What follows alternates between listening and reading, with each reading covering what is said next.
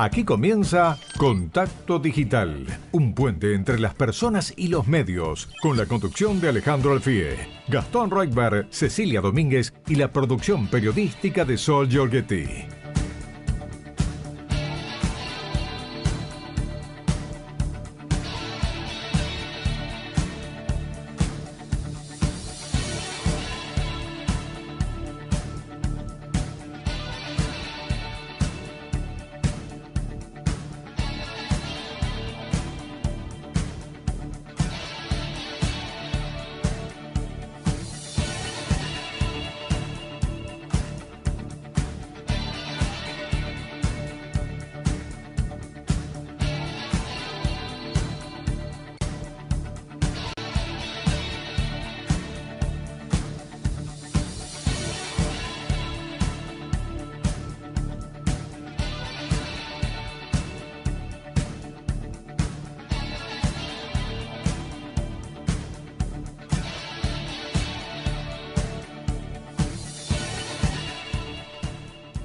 Hola a todos los oyentes de Radio Rivadavia, les habla Alejandro Alfie en esto que es Contacto Digital. Lluviosa tarde en Buenos Aires, muy nublado, son las 3 de la tarde y 4 minutos. Y acá estamos con Gastón Reutberg, que pinta hoy, ¿eh? De punta en blanco, diría, De ¿no? Punta en blanco, muy bien. Bueno. Así eh, lo quiero ver todos los sábados. Vos decís, eh, primero, buenas tardes, Buenas ¿no? tardes. Ante todo, buenas tardes a los oyentes. Le mando un abrazo muy fuerte a mi viejo, Víctor, que cumplió años, está festejando en familia. Solo, ¿Hoy? Sí, solo faltamos nosotros. Feliz pero, cumpleaños. Pero estamos de alguna manera, así que Estamos, feliz estamos cumpleaños. acompañando. Por otro lado, déjame decirle a los oyentes, nunca vengo vestido así, estoy vestido como de fiesta. De traje, digamos. Sí, el traje no lo traje, pero Sí, sí. pero sí, pero bueno, ya vendré- verán algunas fotos, no acostumbro a venir a la radio así. Todos los sábados. Tornado de Y facha. Cecilia Domínguez la tenemos también. ¿Cómo le va? Buenas tardes. Hola Ale, Gastón, ¿cómo les va? Sí, la verdad es que el look de Gastón hoy es para destacar. La gente que no lo ve ahora, bueno, que se Oh. lo imagine, ¿no? Porque es el galán de contacto hoy. Ale, bueno, sabrás Me disculpar. supera, me supera Sí, ampliamente. Sí, sí, sí, sí, está muy elegante. Hay efectos especiales, también todo. Julia tiene todo Sí. preparado, todo a mano, ¿eh? Hoy tenemos acá a Julia en la operación técnica. La estamos recuperando, parece. Sí, así parece. ¿Volvió? Sí, sí, yo creo que ¿O ella pidió estar en contacto digital. No sé, eh, creo que es una vuelta esperada, pero de todos modos le mandamos un abrazo a J. Castro. ¿eh? sí, sí. Ahí siempre firme. Pero me parece que pidió estar en contacto ¿Sí? digital. Sí, sí. Bueno, puede ser, puede ser. Veremos si Julia sigue con nosotros. De todos modos, si sigue tirando esa magia en la operación técnica, bienvenida, ¿no? Es divertido. Bueno, y hoy tenemos temas eh, densos, la verdad Como que... la semana, ¿no? Sí, sí, bastante complicado. Nosotros... eh, no, no va a ser el tema central eh, la invasión a, a Ucrania. Eh, recién hablábamos en el pase con los chicos de estudio abierto sobre esa situación. La verdad que eh, esperamos que termine pronto esa guerra, que termine la invasión, porque más que una guerra es una invasión de Rusia en Ucrania, y que eh, se restablezca la paz. Así que a los oyentes nos pueden llamar, obviamente ahora vamos a dar la consigna que tiene que ver con los temas que vamos a tratar hoy, pero también si quieren hablar de este tema de la invasión rusa en Ucrania, obviamente que los teléfonos están abiertos, como siempre, para los temas que quieran tratar. Sí, por supuesto, eh, Ale Gastón, tenemos una consigna para que la gente se sume porque va a ser uno de los temas del programa. ¿Qué opinas sobre la adjudicación de Radio El Mundo al periodista militante Roberto Navarro? Enseguida vamos a desarrollar este tema. Para responder a nuestra consigna, podés comunicarte con nosotros a través de Facebook, Contacto Digital, Instagram. También nos podés buscar ahí o en Twitter, arroba Contacto 630. Estamos en WhatsApp, también nos podés mandar tu audio de unos 30 segundos, así lo podemos pasar. Y eh, un mensaje de texto al 11 50 26 8630. Bueno, ¿y qué piensan de eso? A ver, algunos... Contanos, eh, Ale, sobre la situación Bueno, sobre la que vos escribiste esta semana. Importante dar contexto. Sí, ¿no? sí. No, lo que pasó fue que hubo un concurso para la licencia Radio El Mundo. Eh, la radio la tenía Disney hasta el 2019 y dejó la AM y se quedó con la FM. el Ente Nacional de Comunicaciones hizo un concurso, primero la ganó Radio Cooperativa, pero fue impugnado y anularon ese concurso. Entonces volvieron a hacer otra vez, se volvió a presentar Radio Cooperativa y se la ganó la empresa El Destape, que es de Roberto Navarro y sus dos hijos.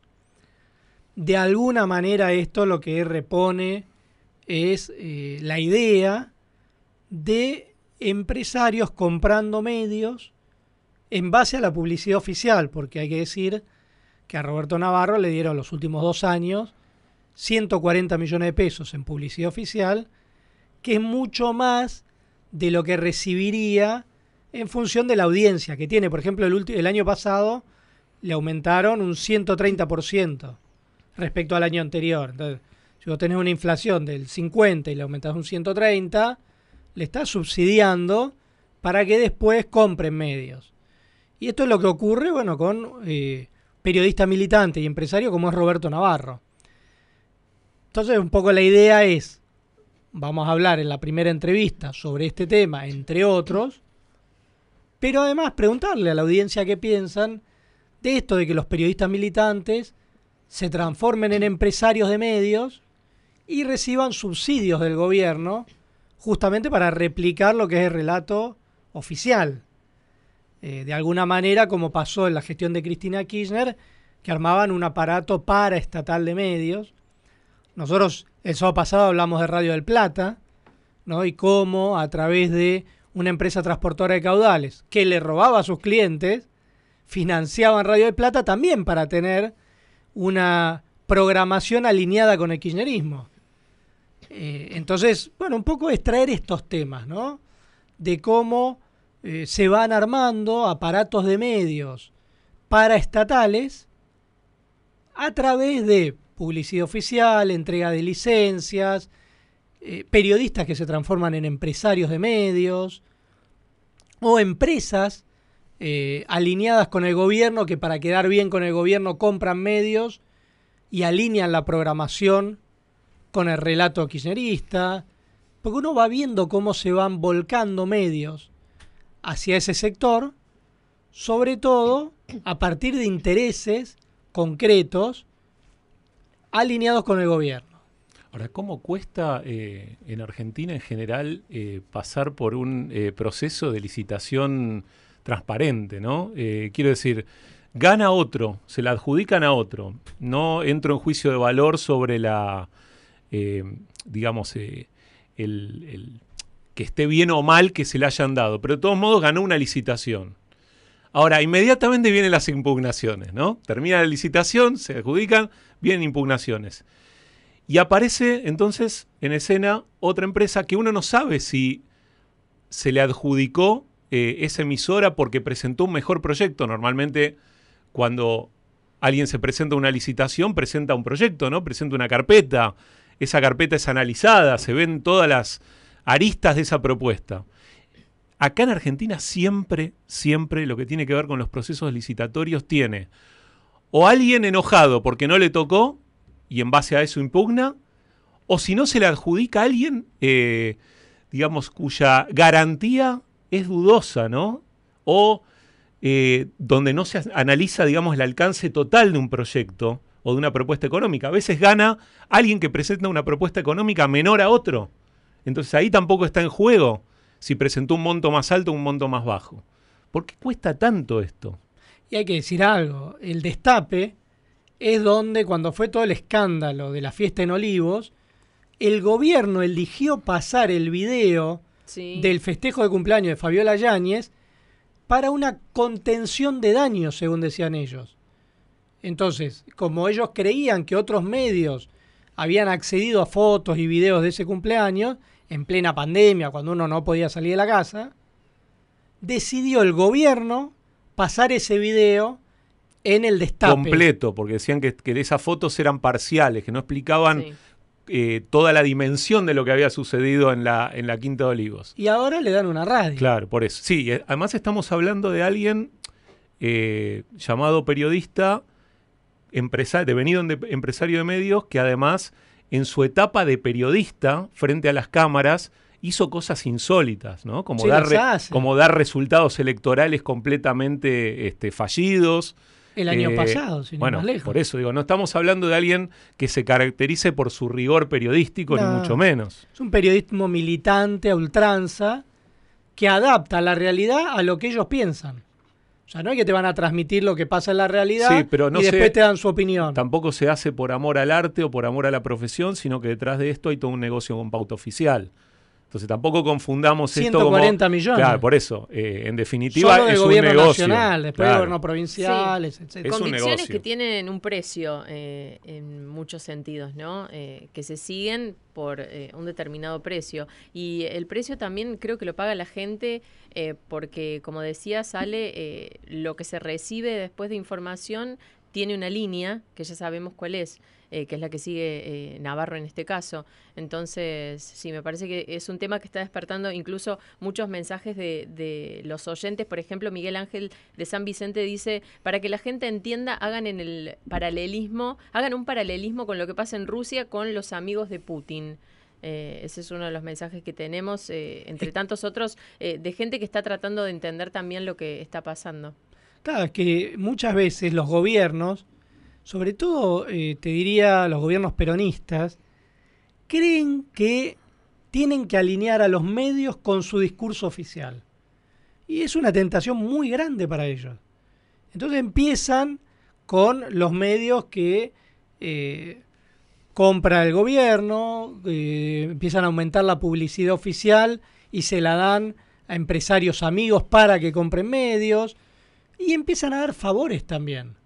¿Viste? Algunos empresarios les autorizan la compra de empresas energéticas, a otros empresarios les eh, dan subsidios eh, para que compren medios o alineen los medios que ya tienen al discurso oficial. Como bien decía el oyente, Putin es el extremo, ¿no? ya en una autocracia donde los medios están prácticamente todos alineados ahí y a los que no se alinean los persiguen. Sí, amistad igual negocios, ¿no? Sí, claro. Volvemos y reiteramos, sí, sí. digo, uno puede ser muy amigo de alguien, pero acá de lo que se trata es de un negocio, de un medio privado que recibe una pauta oficial. Y a todo esto, hablando de negocios y amigos y demás, recién, Ale, vos traías el- la imagen de la fiesta de olivos en plena pandemia. Los, algunos de los asistentes a esa fiesta tenían eh, negocios en la Quinta de Olivos. También. ¿no? Entonces todo en es- todo eh, tiene sí, que ver sí. con todo, ¿no? Como dice el, el dicho popular.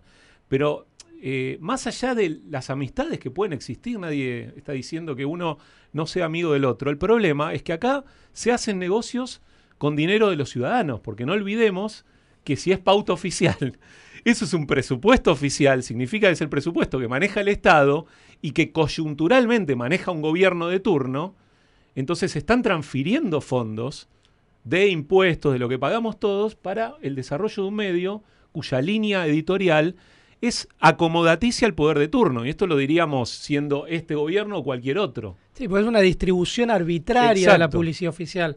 Es decir, se supone que hay cuatro criterios objetivos para distribuirla, pero esto no tiene nada que ver con eso. Cuando vos de un año a otro le aumentás un 130% y ya la que le dabas era altísima, bueno, estás este, subsidiando a un medio de comunicación. Y lo subsidias. Porque es hiper kirchnerista, si no, no le darían ese subsidio. Y lo hacen con la nuestra, porque son los impuestos finalmente los que terminan subsidiando a estos medios que tienen una audiencia que no justifique ese nivel eh, de avisos publicitarios. Exacto, no, no se rige con la misma lógica con la que habitualmente se rige el mercado de medios privados, en este caso, que es cuanta más audiencia tenés, mayor es la pauta privada que recibís y en algún punto también la pauta oficial, porque la pauta oficial, si bien como vos decís, tiene varias reglas, eh, obviamente... Una, una es audiencia. Claro, tiene- a- a- son cuatro. Una de las cuatro es audiencia, o sea que no es algo completamente desligado de lo que se hace habitualmente. Entonces uno realmente desea fervientemente que en los próximos años esto se acomode realmente, que en la industria de medios cuando sucede algo así, que en definitiva el que actúa es el ENACOM, esto vos lo escribiste bien esta semana, Ale, que esos procesos licitatorios sean transparentes y que realmente se adjudiquen a empresas que tengan una seriedad, tanto financiera como editorial. Es decir, que tengan esa pluralidad de voces, de criterio, de posición editorial que uno espera que tengan todos los medios. Sí, lastimosamente lo que vemos es que los medios alineados con el gobierno cada vez manejan más plata y cada vez tienen mayor poder eh, económico para consolidarse, crecer, expandirse, más allá de los niveles de audiencia que tengan. Lo cual hace que los medios independientes tengan cada vez menos espacio. Claro, y lo que vos decís, sale también eh, hay un punto hiper relevante. Si un medio depende en exceso de la publicidad oficial, el día de mañana ese corte de publicidad oficial puede significar el fin de una empresa de medios. Y ya lo hemos visto, vos lo has escrito también eh, con toda la historia de Spolsky. O sea que hay que tener... ahí quedaron 800 periodistas Pero por eso digo que entonces es pan para hoy y posiblemente hambre para mañana cuando esas empresas tienen un nivel de dependencia tan alto. Exactamente, pero queremos que los oyentes llamen, así que ya saben, llaman para hablar de este tema, qué opinan sobre la adjudicación de Radio El Mundo al periodista militante Roberto Navarro, o si quieren hablar también de la invasión de Rusia en Ucrania o de los temas que quieran, porque ustedes ya saben, este programa se hacen con los oyentes. Vamos a una pausa y seguimos en unos minutitos.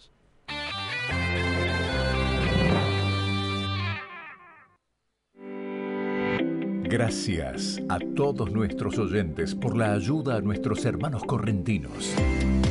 Una vez más, nuestros corazones solidarios están conectados a través de Radio Rivadavia, AM630. Todo lo que pasa todo el día. Hey, cabeceador, antes de cabecear el asiento de adelante en el colectivo, cabecea la almohada.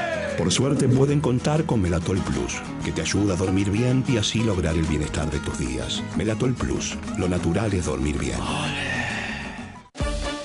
el domingo, super fin de semana Coto. Tenés milanesas de bola de lomo y cuadrada a 699 pesos con 90 por kilo. Además, hasta el martes, 2x1 en marcas seleccionadas de jugos en polvo y pañales pan preseleccionados. 70% de descuento en la segunda, llevando dos iguales en todos los desodorantes corporales, protección femenina, jabón en polvo y suavizantes para la ropa. Y 3x2 en vino finos, espumantes y champañas que podés combinar como quieras. Coto. Beba con moderación. Está prohibida la venta de bebidas alcohólicas a menores de 18 años. Aplican exclusiones mecánicas de los descuentos en www.coto.com.ar. No dejemos de cuidarnos. Usemos siempre tapaboca. Mantengamos distancia. Elijamos espacios abiertos. Ventilemos lugares cerrados. Para más información, entra a buenosaires.gov.ar barra coronavirus. Cuidarte es cuidarnos. Buenos Aires Ciudad.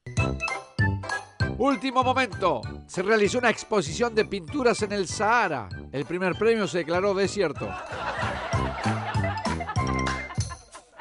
Don Yello presenta su pan 100% grano entero y saludable, elaborado con germen y salvado de trigo, respetando sus fibras y nutrientes, repleto de 5 variedades de semillas, para los que quieren un pan como su vida y un cuerpo en equilibrio. Un sabor familiar, calidad, Don Yello. Llegó MGN Salud, medicina privada. MGN Salud es más servicio, más beneficios y excelente atención con los mejores médicos. Llama a MGN Salud al 4629-3351 y aprovecha Aprovecha tus aportes. Recordá 4629-3351. Con MGN Salud todo es más fácil. Superintendencia de Servicios de Salud www.sssalud.gov.ar 0800-222-72583. RENEM número 117924. Todos los días pienso en lo que me apasiona. Después de los 40 comencé a notar menos flexibilidad y dolor en mis articulaciones. Por eso me cuido con Curflex. Curflex ayuda a regenerar naturalmente los cartílagos, devolviéndoles flexibilidad y disminuyendo el dolor. Curflex, seguí haciendo lo que disfrutas.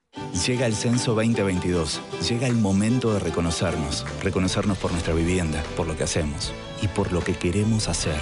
Reconocernos por lo que nos une. Reconocernos por vos. Llega el censo 2022 para saber cuántos somos, cómo somos y cómo vivimos. INDEC, Argentina Presidencia.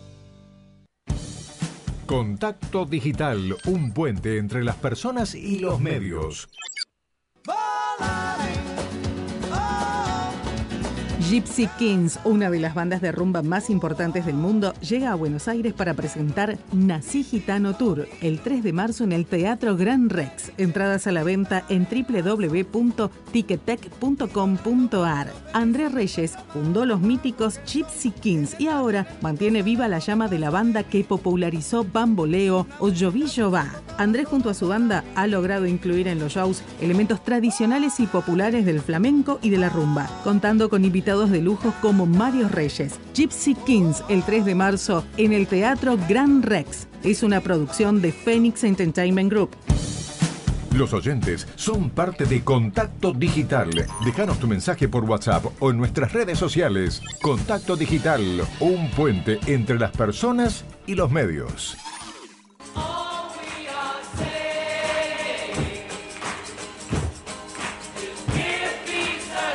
Esto es para el programa que es muy interesante y lo escucho siempre. Quiero decirles que lo Roberto Navarro es un pase de atenciones. El tipo no habla mal y entonces le regalan esto. ¿Cómo lo han hecho? Y no nos, no, en fin, no nos imaginamos cuántas veces ha pasado esto con muchos, muchos adjudicatarios. Además me pregunto, ¿por qué Israel no ayuda a los judíos que están en Ucrania? Que hay muchos. ¿Por qué no manda un avión o algo? Y lo saca, como Argentina debería hacerlo con los 130, 140 argentinos que están allí. Gracias, que siga bien.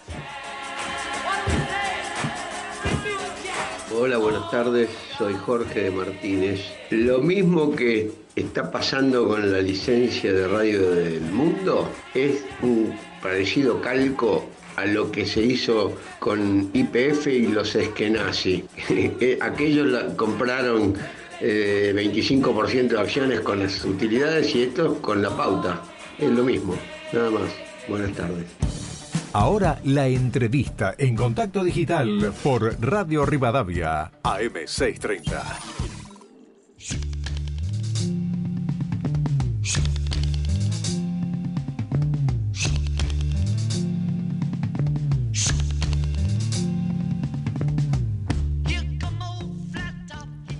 Bueno, y ya estamos en comunicación con la vicepresidenta del bloque de diputados radicales, Karina Banfi, que integra Juntos por el Cambio.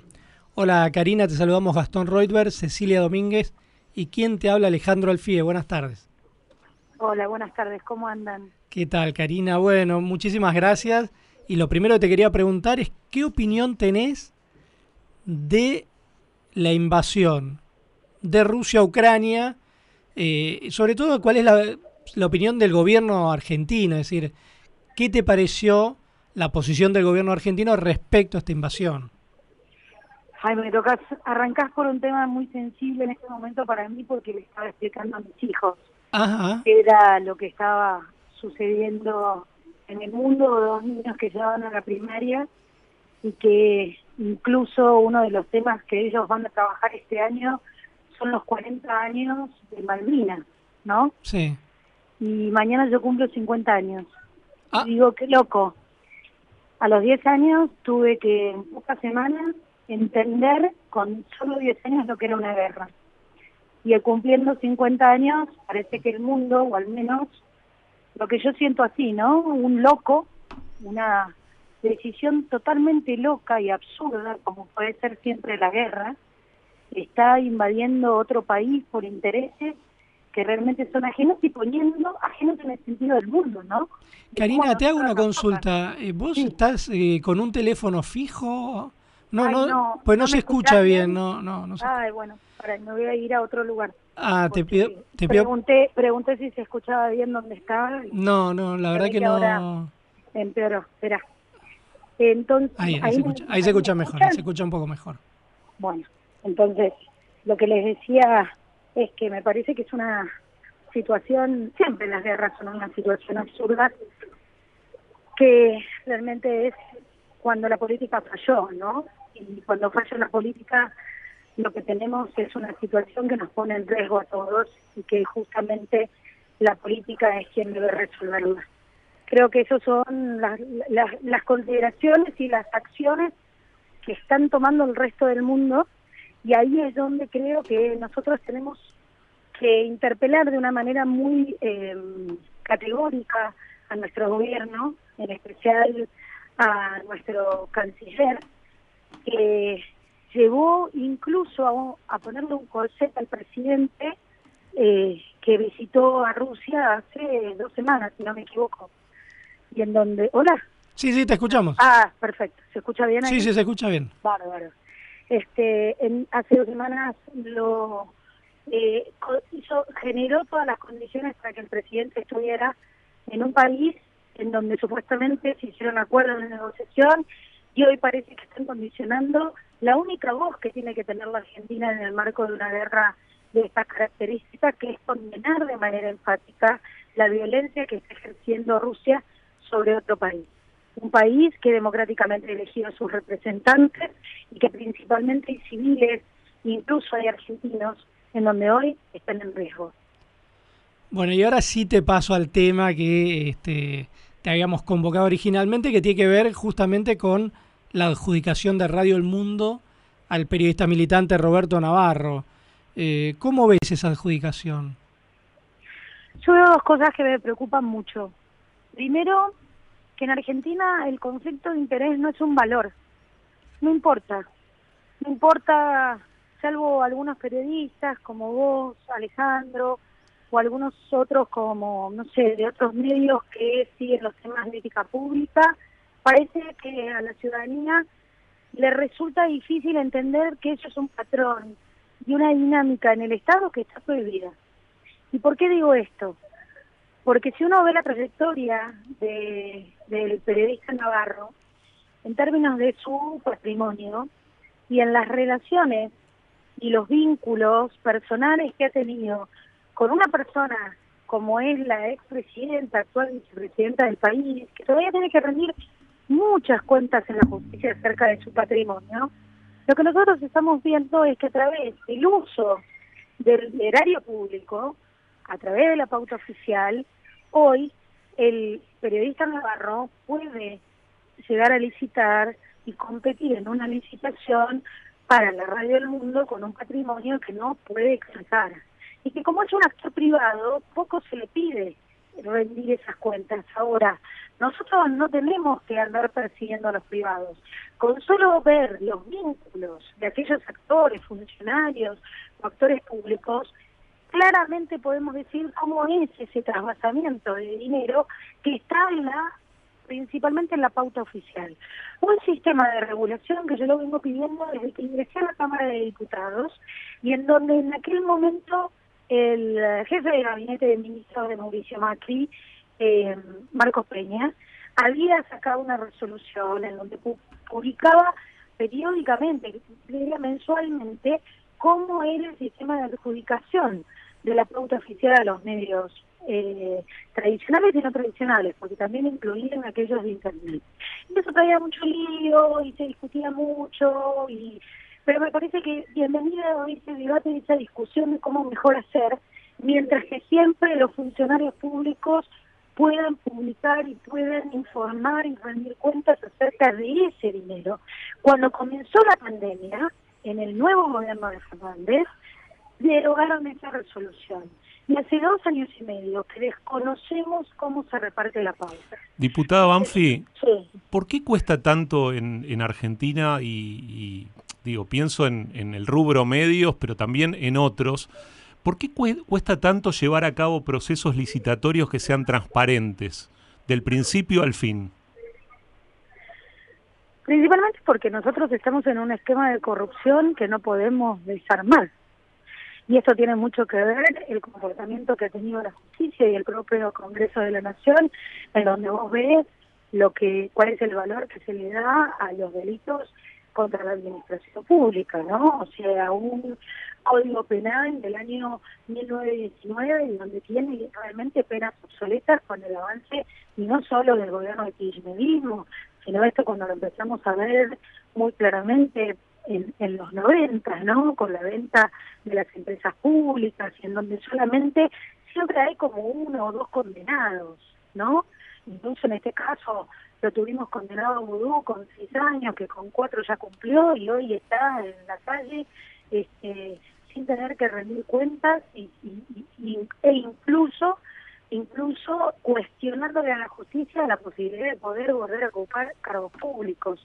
Ahí hay un problema, tenemos un problema sistémico de la política argentina que no se toma en serio, que cuando uno llega al poder, sea el lugar que sea, administra dinero del erario público y eso tiene que ver con el dinero de ustedes, de los contribuyentes, en donde no se puede hacer cualquier cosa. Y volviendo al caso de Navarro, de Navarro, de las cooperativas de radios, de muchas estas que cuando uno empieza a dilucidar, empieza a ver que hay como una red de diferentes actores que conviven con dinero de alguien que tiene más plata. En algún momento debido, la propia Cristina Kirchner, el hijo, yo qué sé. Pero en eso hablamos de, delitos de corrupción y también delitos graves como el lavado de dinero.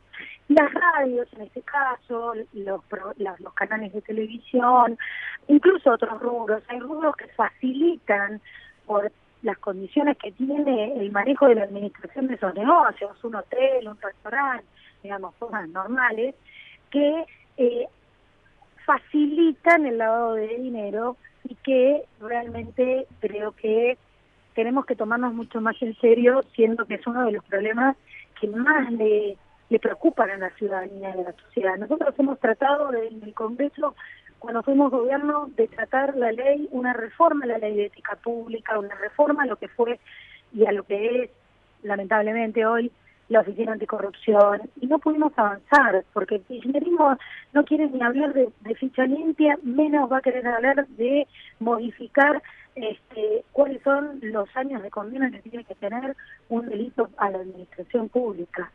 Diputada, entonces, ¿cuál es la salida? Porque mm, eh, acá justamente hay un mensaje de eh, una oyente, Ana de Santelmo, que dice, lo que hace el gobierno es vergonzoso, pero la oposición dice, ¿para qué está? Porque eh, lo que dice esta oyente es que parecen todos columnistas que recorren los canales, que opinan de distintos temas, pero que en realidad, como dijo recién, poco pueden hacer para avanzar. Entonces, ¿cuál es la salida para resolver algunos problemas? La salida es informarse mucho como ciudadano de quiénes son aquellos dirigentes, referentes, funcionarios políticos honestos, y apoyarlos, y acompañarlos, y, y, enaltecer el trabajo que realizan. Eso es clave. Importarnos, importarnos de qué vive cada funcionario. Eso te lo digo porque nosotros vemos hoy algunos dirigentes, estos que recorren los canales como comentaristas, en donde tienen de manera fácil van y sortean su dieta y nadie se pregunta de qué viven. Y ahí aparece el conflicto de interés. Queremos saber de qué vivimos. Está en la ley de ética pública. Es un derecho, ustedes saben de qué vivimos cada uno de nosotros. Y eso atraviesa los medios de comunicación, y eso atraviesa los condicionamientos de las opiniones, y eso después va deformando de alguna manera la multiplicidad de voces que creo que en democracia todos estamos de acuerdo que debe existir debe existir la posibilidad de que cada uno de ustedes pueda formar una opinión a partir del conocimiento de la información diversa que debe proveerle determinados medios. Y acá, lamentablemente, en los últimos, en las últimas décadas, en los últimos años, con lo que hace, ha sido C5N, con lo que fue Tiempo Argentino, con lo que hoy se ha convertido en Página 12, es, es muy difícil, es muy difícil, me ha pasado a mí. Yo no tengo prejuicios de hablar con todas las radios o canales de televisión, no importa cuál sea la ideología. El problema después es cómo me encuentro poniendo la cara en un videograph que deforma lo que yo digo, o aparecer en un montón de páginas diciendo algo que yo no dije. Entonces ahí está el problema, en la distorsión, en el fake news, en la desinformación, y es lo que cada uno de nosotros debemos exigirles a estos medios, además de transparencia y además que aquellos que tienen un medio de comunicación expliquen de dónde eh, de dónde salen los fondos para poder financiar. Bueno, vos sabés que nosotros la semana pasada estuvimos tratando el caso de Codecop y Radio del Plata y me decían que estas semanas desplazaron al dueño de Radio del Plata justamente por ese escándalo.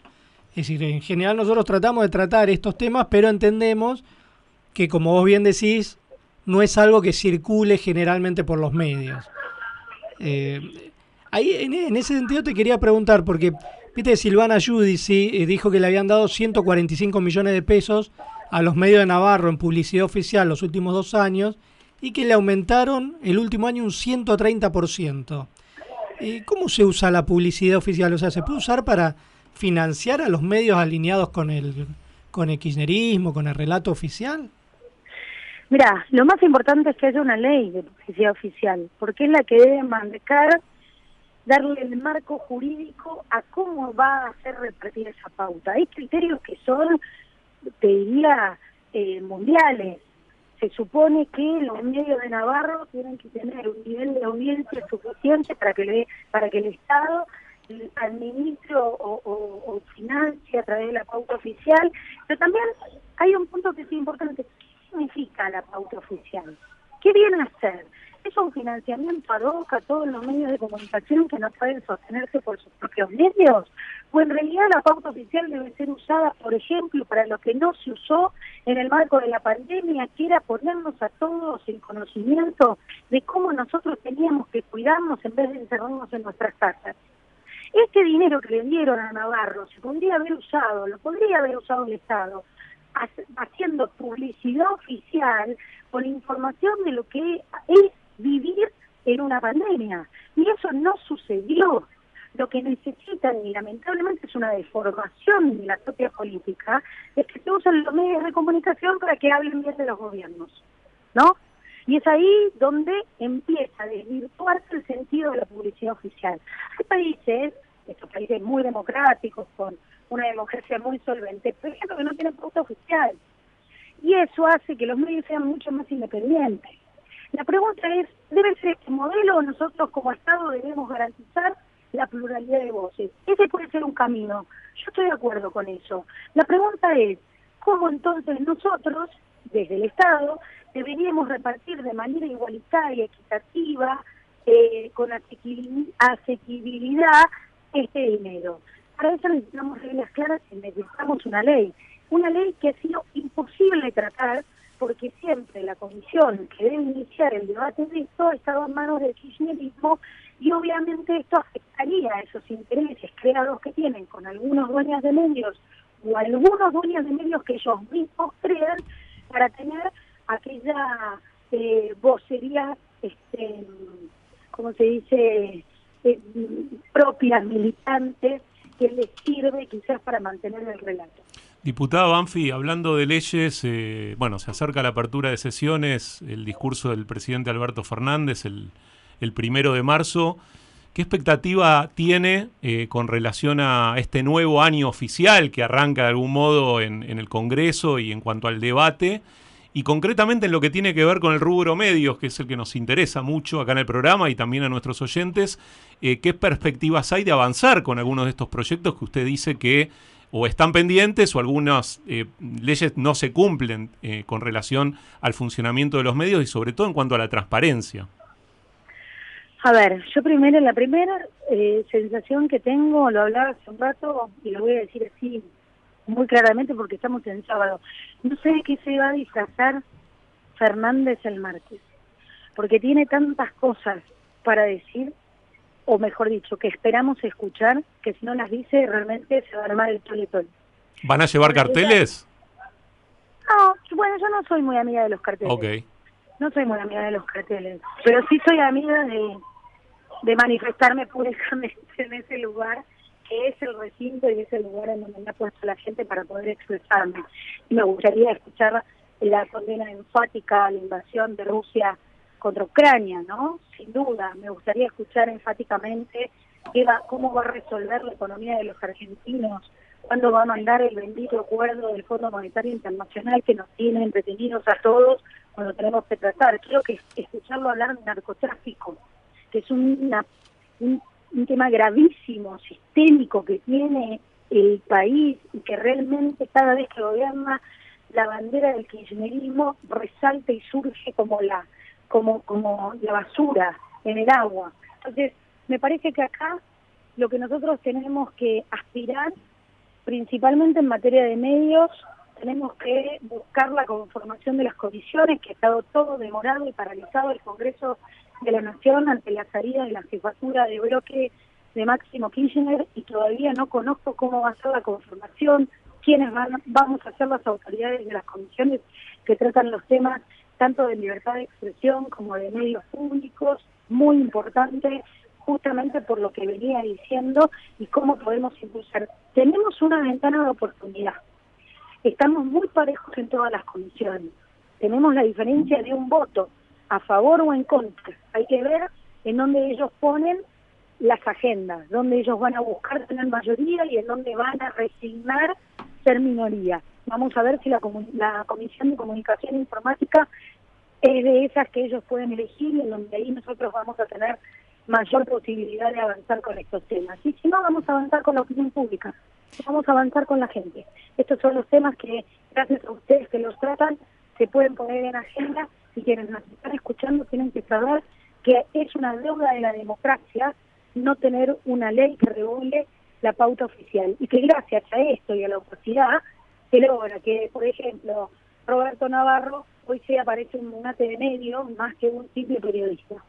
Banfi, eh, recién mencionaba algunos de los temas que espera escuchar en ese discurso del presidente Alberto Fernández. ¿Cuál cree que va a ser el tono? Porque fue cambiando eh, con el tiempo. Estos eh, dos años fue distinto uno y otro. El primero más conciliador, un Alberto Fernández que parecía que venía con esa misión de cerrar la grieta, y el segundo, el del año siguiente, fue totalmente en contra de Macri, en contra de todos, un tono, un discurso que parecía más eh, eh, cercano a Cristina, eh, a la vicepresidenta, que a lo que había sido el año anterior él. Este año, ¿qué espera? A ver, yo creo que sería una falta de respeto para todos los argentinos y las argentinas que el presidente venga como cachito campeón, ¿no? Acá estamos, como decía el senador nadie en la interpelación de Cabandier, frente a un gobierno que está degradado y me parece que tiene principalmente, o espero, que este fin de semana largo lo ayude a poner las barbas en remojo. Y lo digo muy en serio esto, porque yo creo que si viene envalentonado o se siente envalentonado con la vicepresidenta al lado para cumplirle, eh, va, va, a ser una sesión muy muy hostil, porque hay mucho hay mucha fatiga, hay mucha fatiga moral, mucha fatiga mucha fatiga cívica que nosotros tenemos que darle una respuesta. Los argentinos están sufriendo, si no es por la economía, es por los incendios, si no es por los incendios, es por la inseguridad. Y me parece que eh, el rol que debe cumplir el presidente en esta oportunidad es dar un norte, un norte que le falta, un norte que no ha podido encontrar en estos dos años y medio. Vamos a ver si lo logra. No, no lo sabemos. Expectativas bajas, muy bajas, porque ya sabemos con los bueyes que haremos. Pero lo que sí nos gustaría, que faltando casi un año y medio para las elecciones y la elección del nuevo presidente, es que país pausa para que efectivamente podamos empezar a tener una vida mejor. Karina, eh, nos estamos quedando sin tiempo, pero te quería hacer una última pregunta. Eh, te pido la mayor brevedad. Te vi ayer participando en la audiencia donde el gobierno presentó a su candidata a directora de la Agencia de Acceso a la Información Pública y vos impugnaste a la cristinista Beatriz de Anchorena, que es militante del Instituto Patria. Te quería preguntar qué importancia tiene este organismo y por qué impugnaste esa candidatura. La importancia del organismo es clave, es el único órgano de control que tenemos hoy en el Poder Ejecutivo en funcionamiento. Y ellos lo entienden muy bien. Y por eso ponen a una militante del Instituto Patria, a una ferviente admiradora de Cristina Kirchner, así lo muestra en sus redes sociales, y mi impugnación principalmente tiene que ver con la idoneidad, que es uno de los requisitos que dice la ley de que este organismo, la ley de acceso a la información pública. Brevemente recordarle a la gente que gracias a un pedido de acceso a la información sobre los ingresos a Olivos pudimos saber las festicholas que tenía el presidente y la primera dama en su casa durante la pandemia. Este valor tiene este órgano, ¿no? Cuando un funcionario no quiere entregar la información, este organismo valora si es posible entregarlo o no y los obliga a entregar la información. Entonces, poner a una cristinista ferviente, poner a una persona que tiene credenciales de otras materias y no de justamente esta y que también está referida a la protección de datos personales, realmente nos va a hacer tener un trabajo mucho más eh, vigilante en caso que sea eh, elegida, vigilante de cuáles son las acciones que tiene este organismo y ojalá no tengamos que llegar a la Comisión Interamericana de Derechos Humanos porque otra vez un organismo de control viola los derechos de todos los argentinos. Bueno, Karina, muchísimas gracias y bueno, te, te seguiremos llamando por estos temas. A la orden siempre. Muchas gracias. Bueno, un beso grande. Hablábamos con Karina Banfi, vicepresidenta de Bloque Radical, integrante Juntos por el Cambio.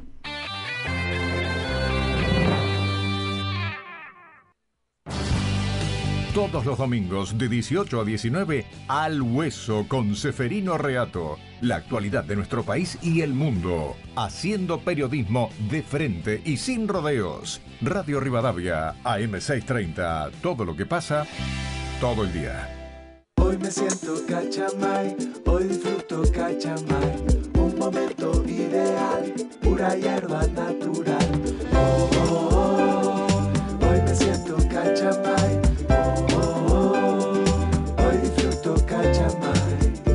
Sentite bien con Cachamay.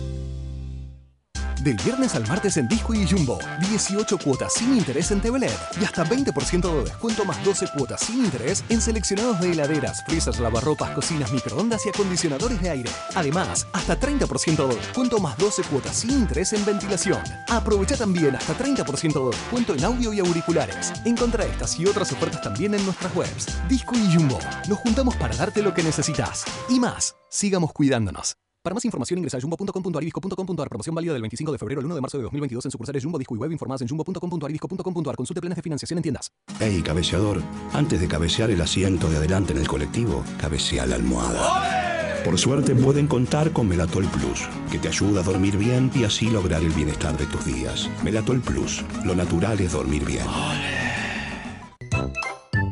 Manolo, ¿qué desodorante usás? De bolilla. ¿Y qué pasó? ¿No saliste sorteado?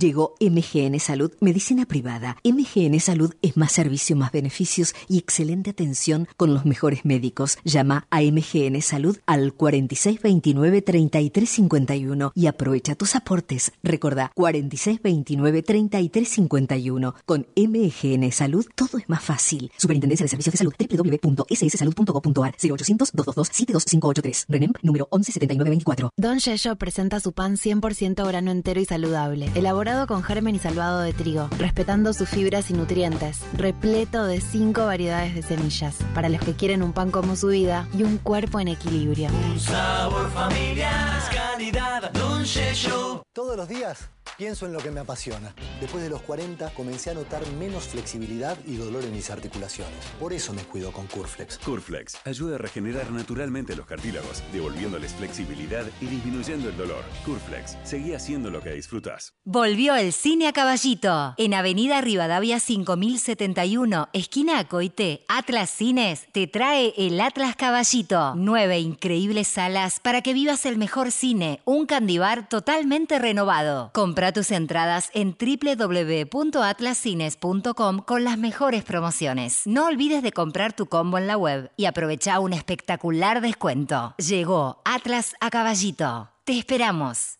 Estrenaste parrilla y comiste de más. Estrenaste tu primer parcial y te duele la panza. Estrenaste ser abuelo y estás lleno de emoción. Tenés siempre Sertal, el alivio de siempre que también está de estreno. Sertal, qué felicidad sentirse bien. Contacto Digital, un puente entre las personas y los medios. How many roads must a man walk down before you call him a man? Buenas tardes para el programa de Alejandro Alfi. ¿Qué es lo que los extraña? Si siempre actuaron de esa manera, empezando por el señor Báez, por Otesur, por Milagro Sala, todo amiguismo, todo amiguismo. ¿Sabe qué es lo peor de este señor Navarro? La falta de educación que tiene cuando habla. Es terrible. Pero bueno, soy María Rosa, un beso.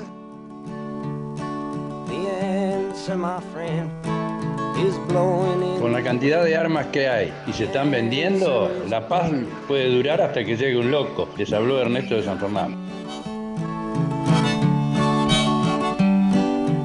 A Navarro le adjudicaron Radio del Mundo, pero también a Vilas y a Manzano también se llevaron a Edenor. Estos son también empresarios, este, amigos del gobierno. Les habló Ernesto de San Fernando. It is washed to the sea. Yes, and how many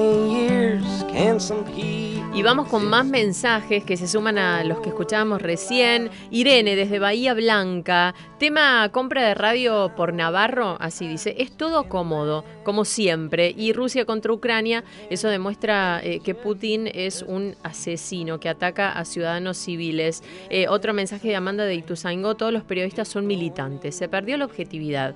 Dice Amanda. Eh, uno más, Federico Herrero, nos dice que se pone muy triste y está preocupado por la situación de Radio Cooperativa, que nada cambió. Eh, otro mensaje, hola, buenas tardes, la pauta se tiene que acabar, que compitan todos y si no vende, que quiebre. Si nadie lo escucha, porque tendría que estar al aire. El último, Graciela de Almagro, qué frustrante que no se pueda hacer casi nada contra actos de corrupción tan evidentes. Lo de Navarro y tantos otros que ni sabemos, todo es condenable. Esperamos que la oposición haga algo. ¿Cómo la gente espera eso, no? Que la oposición haga algo. Bueno, hay que decir que eh, la oposición se acercó mucho en cuanto a las elecciones que hubo en el Congreso y hoy por hoy tiene dos diputados menos que eh, el oficialismo y en el Senado también recuperó bastantes bancas, pero no es demasiado lo que se puede hacer. Recién el año que viene van a ser las elecciones presidenciales y ahí hay que ver entonces a quién vota la gente finalmente. Pero vamos a ir ahora a conexiones. Ahora, en Contacto Digital, conexiones en 5 minutos. Un puente entre las personas y las noticias. 15.53, seguimos en conexiones, noticias breves e importantes de la semana que está pasando.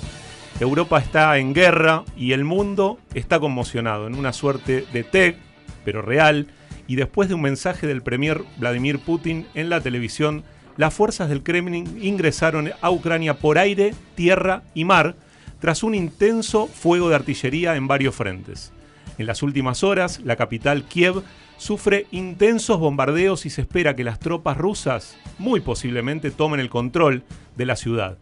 En la Argentina, la portavoz de la Casa Rosada, Gabriela Cerruti, sentó la postura un tanto lavada, un tanto ambigua, poco categórica, diríamos, del gobierno de Alberto Fernández con relación al conflicto bélico que ya dejó cientos de víctimas. Esto dijo Cerruti. Pretendemos no mezclar los temas. La verdad es que Argentina sostiene su posición histórica de bregar por la paz, como toda Latinoamérica. Latinoamérica es tierra de paz y brega por el cese de los conflictos y por el no a la guerra y por la paz. Este es un tema en el cual estamos siendo muy contundentes. La negociación por el, con el Fondo Monetario Internacional se lleva adelante por los carriles que se siguen llevando adelante. Las conversaciones las está llevando adelante el ministro de Economía con el staff del fondo y esperamos que, que terminen prontamente en el mismo sentido en que se vienen llevando adelante, que somos optimistas en que llegaremos pronto a finalizar el acuerdo. Recordemos que hace apenas tres semanas, en su gira por Rusia y China, Fernández había manifestado su interés en tener una relación más cercana con el país liderado por Putin y aprovechó la ocasión para marcar diferencias con Estados Unidos y el Fondo Monetario Internacional, palabras que generaron el malestar del Departamento de Estado norteamericano.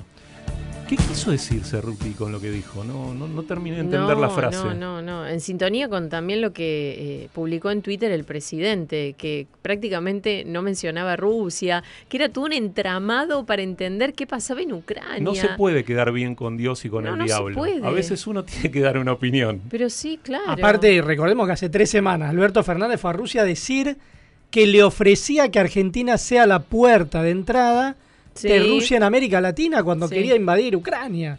O sea, realmente estamos... Eh, si no fuera tan grave la situación, sería hasta eh, cómica, pero es tragicómica porque el gobierno a uno le dice una cosa, al otro le dice la contraria y finalmente no se sabe realmente qué quiere hacer. Sí, sí. Pero bueno, es lo que tenemos. Vamos con la segunda conexión del día. Crece la resistencia de los senadores oficialistas al acuerdo con el FMI esta semana compartieron fuertes críticas al entendimiento con el organismo durante una reunión y le advirtieron al gobierno que no le garantizarán la aprobación hasta que no se conozca el texto definitivo.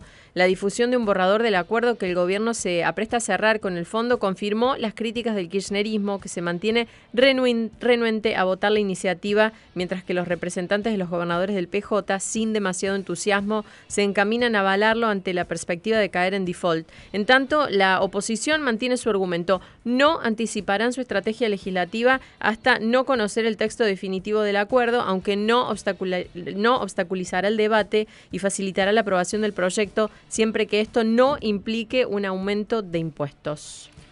Bueno, veremos ahí qué es lo que Sí. ocurre, porque realmente también otra situación que si no fuera trágica sería cómica, porque renuncia el jefe de la bancada eh, de diputado del PJ, de- pero no renuncia a ser diputado porque la- el cargo, la dieta, todo eso, tampoco renuncian al PAM y al CEN Por eso ni no, nada no de es una renuncia total. Pero finalmente no se sabe qué van a hacer. No. Y es el acuerdo que va a firmar el gobierno. No, y a la vez también hubo bastante ida y vuelta, este tema de los borradores que circularon, ¿no? Y, y- y que Sí. como que la información no está completamente abierta y eso hace que la oposición dude con relación al apoyo, además de este tema puntual que sí es complicado de si se trata de aumentar impuestos, la oposición no va a apoyar.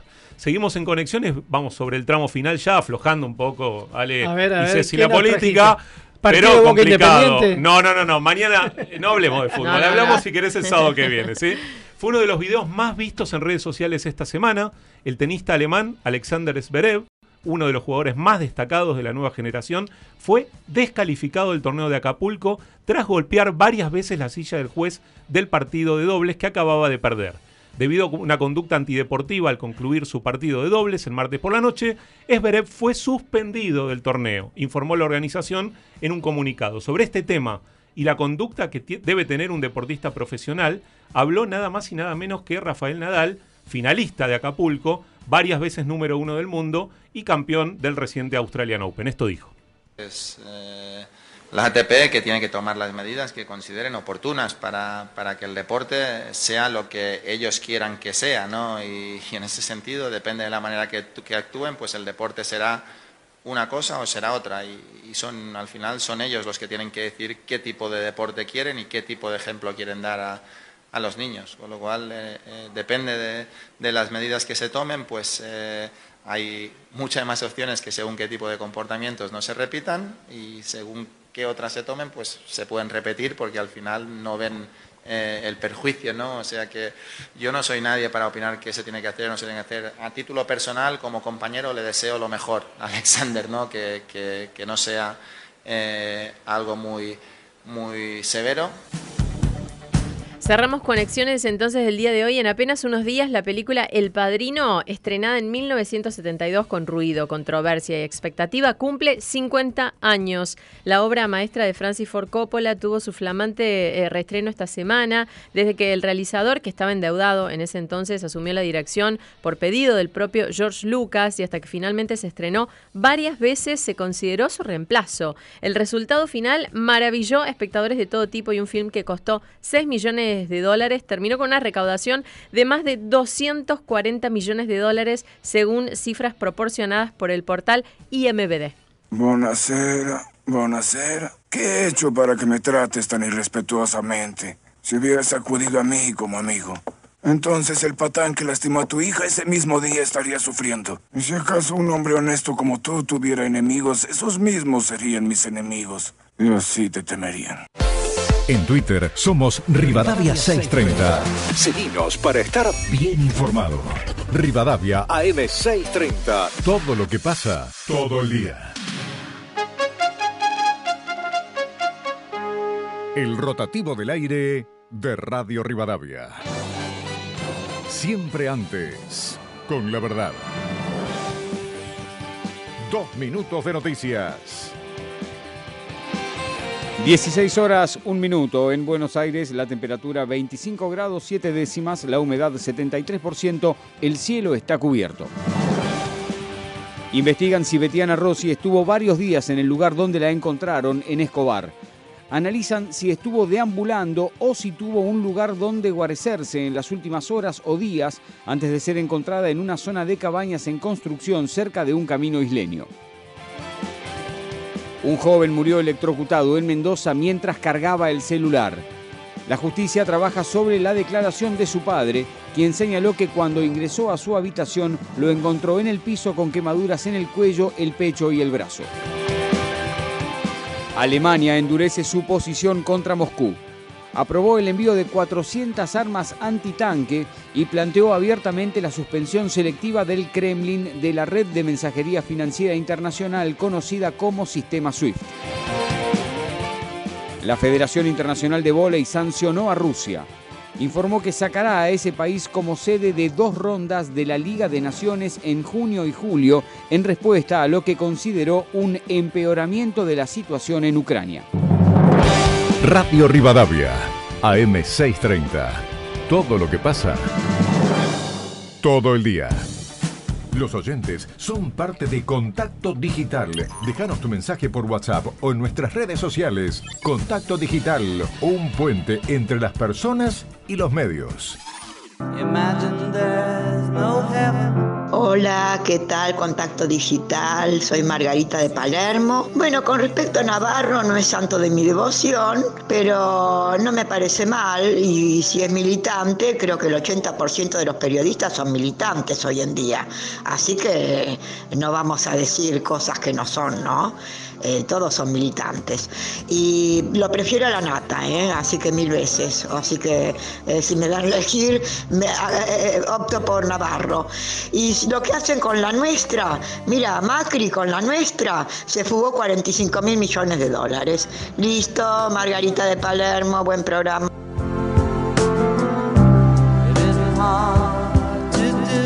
Buenas tardes, Alejandro Alfie y equipo. Soy Delia de Belgrano. Estoy cansada de oír las acusaciones contra los medios hegemónicos opositores. Quisiera saber cuántos son los medios hegemónicos oficialistas en este momento entre, entre radios, televisión y diarios. Perdí la cuenta, pero tal vez ustedes podrían iluminarnos. ¿Qué tal? ¿Cómo te va Alejandro? ¿Cómo estás Gastón? ¿Cómo estás Cecilia? Soy Federico Herrero, director, profesor de teatro. Toda mi vida director de teatro. Me comí la dictadura, me comí gobiernos de nerd y no recuerdo en la República Argentina ningún concurso limpio. Todo sucio, todo, de un lado y del otro. Bueno, es que a hablar de la comunicación ni hablar de los concursos de arte, pero bueno, todo impregnado de una gran porquería. Un abrazo y muy bueno el programa Contacto Digital. Seguimos en contacto digital 1604. Grandes mensajes, perdón, va Ceci, ¿no? Sí, eh, leemos uno más de Lidia eh, que dice eh, que le pregunta a la oposición de nuevo por la entrevista que hacíamos hace un rato con la diputada nacional eh, Karina Banfi, ¿qué medidas y acciones van a implementar sobre el tema eh, de Navarro y los medios hegemónicos oficialistas? Y además, eh, sobre el mensaje de Cerruti que escuchábamos hace un ratito, Lidia dice, su mensaje es ininteligible. ¿Qué manera baja y de poco nivel intelectual? Bueno, nosotros les damos el Tranqui, aire el para mensaje. que hablen. Tranqui, bueno, eh, hay Y- de todo, ¿no? Sí, poco- aparte hay de todo, hay de todo. Nosotros tenemos oyentes, aparte de todos los sectores políticos. Sí. Por supuesto. Siempre, de- desde que arrancamos en el programa, siempre dijimos, este programa es de ustedes. Llamen, digan lo que quieran, nosotros pasamos. Mientras no manden insultos o palabras feas, bueno, no, traten de, de ser lo más correctos posibles.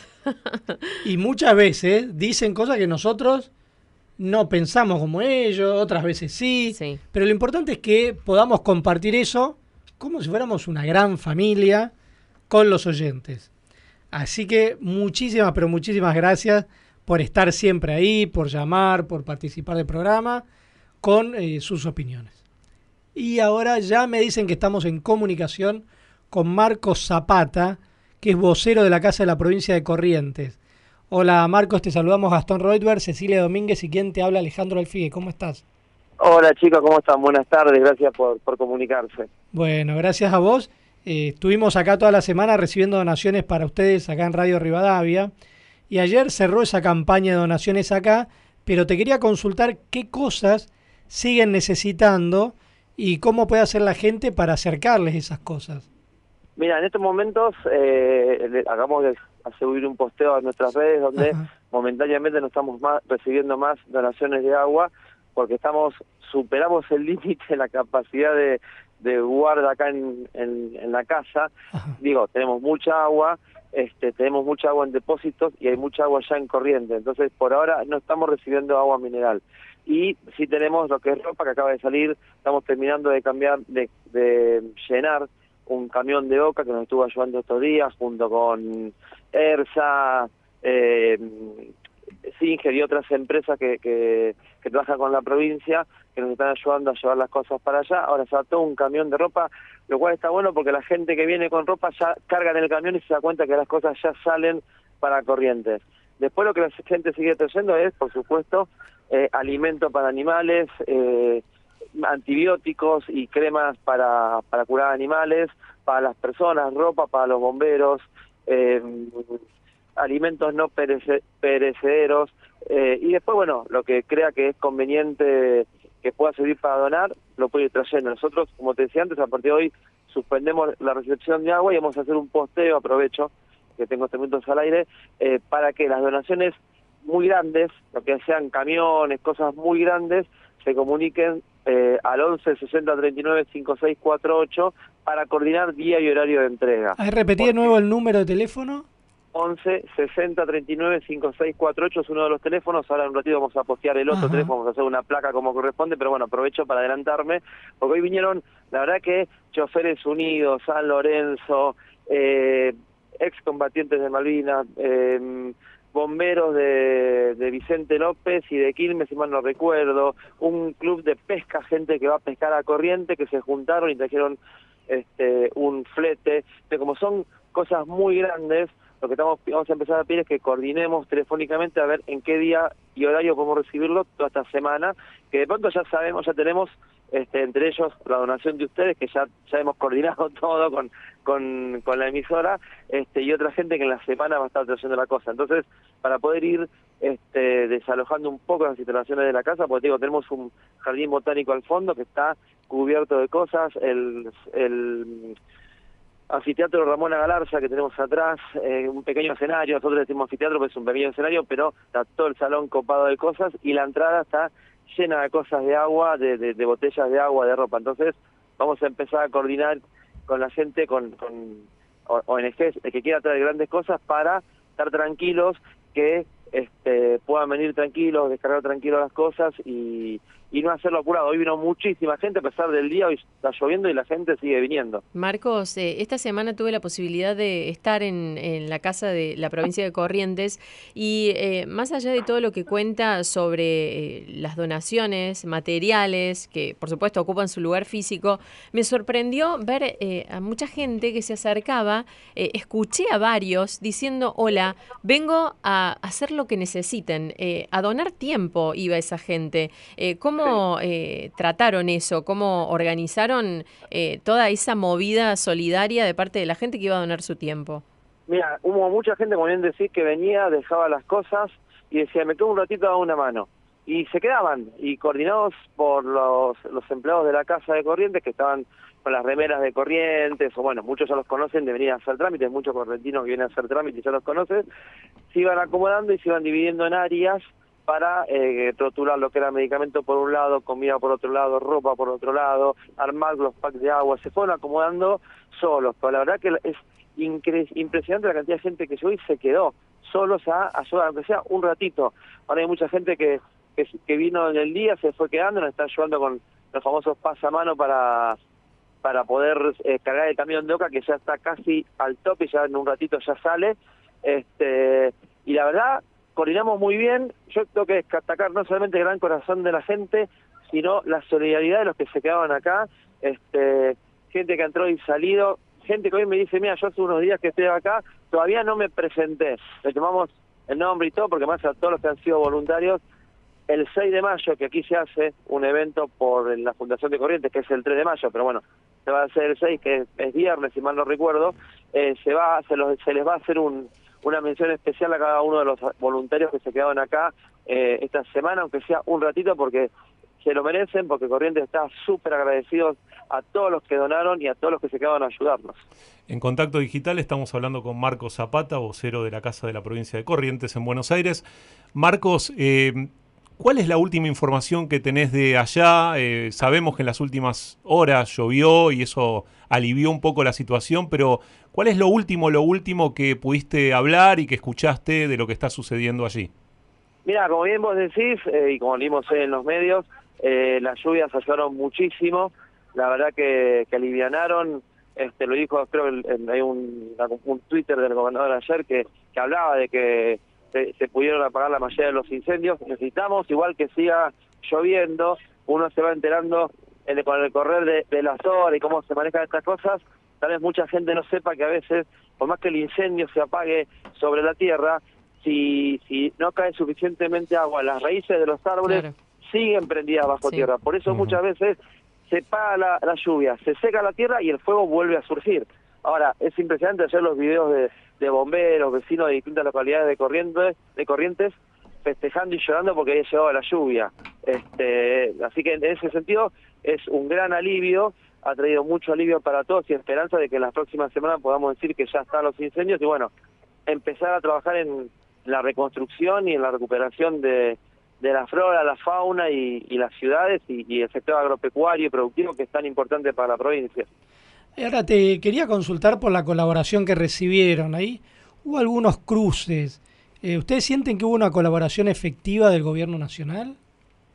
Mira, Ale, nosotros eh, lo que hicimos toda esta semana más que nada fue centrarnos en las donaciones, trabajar desde, desde el Estado provincial en no perder vidas humanas, en no que las, que las familias no pierdan su- sus hogares, sus casas, preservar la flora y fauna, el sector productivo y ayudar, como este, lo anunciaron esta semana el gobernador y las autoridades de la provincia, en la ayuda impositiva que es tan importante también para recuperarse.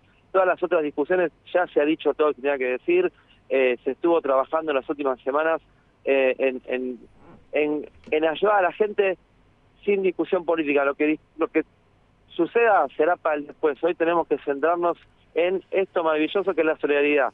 No, por eso prefiero no meterme en ese tema porque este queremos terminar de mandar todo allá, que la gente sepa que, que las cosas llegaron como Y que el presidente fuera los hizo sentir un poco más acompañados. siempre es bueno todo acompañamiento de las autoridades nacionales, así que en ese sentido, bienvenido sea, no lo vamos a negar. Este, luego, todo lo que tenga que decirse el, el presidente con, con las autoridades provinciales, ya se dijo todo lo que tenga que decirse, seguramente este, habrá aprovechado para, para dialogar estos días, pero todo acompañamiento es bienvenido, de todos, de todos, de, los que vinieron a la Casa de Corrientes, de los que trabajaron por afuera, como Santi Maratea, por ejemplo, o los que estuvieron acá presentes, como fue ocasión la semana pasada, el Chengos Pasiuk, que estuvo recién tocando para toda la gente, y todos los artistas, ONGs, que se movieron este, en las redes y trajeron acá a, las- a la provincia, ah, perdón, a la Casa de la Provincia de las Donaciones, eh, los clubes de fútbol, River, Boca, San Lorenzo, Club de Leones, es la cantidad de, de- de asociaciones, instituciones que se movieron por la provincia es impresionante, impresionante y a todos estamos agradecidos y como decía antes, todo acompañamiento siempre sirve y siempre es bienvenido. Marcos, recién decías algo que me parece muy importante, eh, que es que las llamas se van a apagar, el incendio se va a controlar, si todo sale bien, si siguen las lluvias, pero después viene un momento fundamental, que es la reconstrucción, la reconstrucción de todo lo productivo, la reconstrucción de hogares, de muchísimos lugares afectados, bueno, ni hablar de las tierras que se pierden y que obviamente hay que esperar un tiempo considerable para volver a, a reactivarlas. En ese sentido, ¿qué es lo que se tiene pensado desde la provincia eh, de solicitar para esa etapa que viene después, que también va a requerir mucha ayuda y no me refiero solo a agua mineral y a, cuestiones materiales, sino sobre todo a fondos? Mira, sé que ya hubo charlas, pues son de público conocimiento con las autoridades nacionales, en el otorgamiento de, desde el Banco Nación este, créditos a tasa cero, eh, fondos que destinaron, creo que el Ministerio de Agricultura, eh, durante la semana que ya, ya se comunicó. Este, y después hay un gran esfuerzo extraordinario desde la provincia en, en, en las exenciones impositivas a todos los, los el sector agrope- agropecuario menor a 2.000 hectáreas. Y después, bueno, se presentó un plan para recuperación del Iberá en la semana. Este, hay un gran trabajo del Centro Aguará para la conservación de especies, donde están este, cuidando y, sanando a, a una cantidad impresionante de animales que han sido heridos y, y que han ido escapando de las llamas y que los la, em- la gente del gobierno de la provincia y, y vecinos de las distintas localidades han ido ayudando. Yo en las próximas semanas seguramente va a haber más anuncios, este, por eso no se puede, no podemos adelantar mucho tampoco, pero ya se está trabajando en todo eso con las autoridades, eh, las autoridades provinciales y, y seguramente las autoridades, las autoridades nacionales. Te, te hago una pregunta porque te, te voy a correr un poquito de este tema. Corrientes fue la provincia donde Juntos por el Cambio sacó sus mejores porcentajes en las últimas elecciones generales, con el Sí. 59% de los votos para diputados y senadores en las listas que se referenciaron con el gobernador radical Gustavo Valdés. Te quería Sí. preguntar cómo hicieron para que la gente les dé ese respaldo en las urnas, que vuelvo a repetir, fue el mayor porcentaje que sacó Juntos por el Cambio en todo el país. Mira, con trabajo, trabajando para la gente, eh, día a día, eh, recuperando la provincia, acompañando la producción y a los vecinos. Acá me preguntaba el otro día una persona cómo hacía a la noche cuando llegaba a casa para contestar los mensajes de Instagram que nos han llevado a la casa de corriente y, y las distintas este, preguntas que me hacían. Y mi respuesta es simple, si el gobernador de, mi, de la provincia puede responder mensajes por redes cuando tiene tiempo y pasarle el teléfono a los correntinos de a pie que, que- que le hacer una consulta, yo tengo que hacerlo también. Y eso es estar trabajando al servicio de la, de la sociedad. Entonces, ¿cómo se hace ese respaldo? Trabajando, trabajando y trabajando porque lo que tenemos que hacer, es nuestra función, nuestra obligación y nuestro compromiso con los correntinos. Perfecto, bueno, te agradecemos muchísimo, la verdad que esperamos, bueno, que, que pronto eh, cedan todos los incendios ahí en la provincia de Corrientes y estamos acá para ayudar en lo que sea necesario. Me decían algo del chango Espaciuc. Estuvo tocando hasta hace un ratito Ajá. para todos los los eh, voluntarios que están acá. Vamos a subir los videos a las redes. Este, la verdad que vino el chango, estuvieron otros chamameceros como ah, se me dan los nombres al grupo Martínez Riera. Eh, uy, se me olvidó, se- me hice una laguna. No importa. No importa, pero los artistas, Sí, los sí. artistas siempre haciendo el aguante, ¿no? Ahí cuando se necesita. Estuvieron, estuvieron acá varios chamameceros tocando, vino el chango hoy, que está ahí ahora este, saludando a la gente, sacándose fotos, porque todos le piden fotos, pero bueno.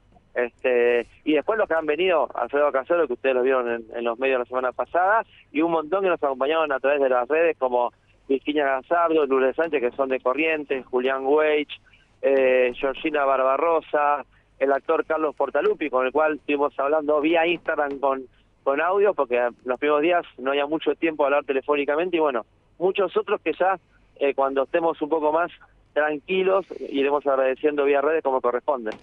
Bueno, muchísimas gracias Marcos y bueno, para lo que necesiten, acá estamos.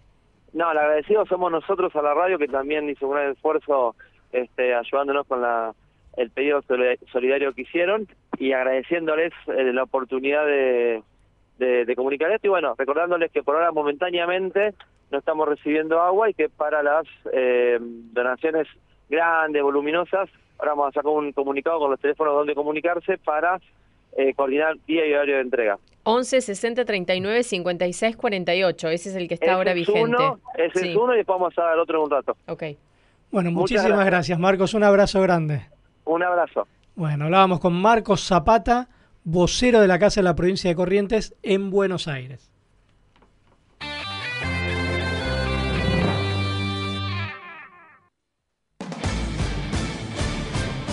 Apertura de sesiones ordinarias 2022 se viven en Radio Rivadavia AM630. El martes primero de marzo, Radio Rivadavia en el Congreso Nacional. Una cobertura especial con nuestros móviles, periodistas y todo el equipo del Rotativo del Aire, brindando toda la información minuto a minuto de todo lo que ocurra en la apertura de la Asamblea Legislativa. Radio Rivadavia AM630, todo lo que pasa. Todo el día. Hey, cabeceador, antes de cabecear el asiento de adelante en el colectivo, cabecea la almohada. Por suerte pueden contar con Melatol Plus, que te ayuda a dormir bien y así lograr el bienestar de tus días. Melatol Plus, lo natural es dormir bien. Hasta el domingo, super fin de semana Coto. Tenés milanesas de bola de lomo cuadrada a 699 pesos con 90 por kilo. Además, hasta el martes, 2x1 en marcas seleccionadas de jugos en polvo y pañales pan preseleccionados. 70% de descuento en la segunda, llevando dos iguales en todos los desodorantes corporales, protección femenina, jabón en polvo y suavizantes para la ropa. Y 3x2 en vinos finos, espumantes y champañas que podés combinar como quieras. Coto. Beba con moderación. Está prohibida la venta de bebidas alcohólicas a menores de 18 años. Aplican exclusiones mecánicas de los descuentos en www.coto.com.ar. Todos los días pienso en lo que me apasiona. Después de los 40 comencé a notar menos flexibilidad y dolor en mis articulaciones. Por eso me cuido con Curflex. Curflex ayuda a regenerar naturalmente los cartílagos, devolviéndoles flexibilidad y disminuyendo el dolor. Curflex, seguí haciendo lo que disfrutas. Que va a ser Messi en 45 días. Messi y medio. Comunicate con nosotros a través de nuestro WhatsApp 11 50 26 8 630. Radio Rivadavia AM630. Todo lo que pasa. Todo el día. Tinto blanco, vamos a brindar filomenal, filomenal.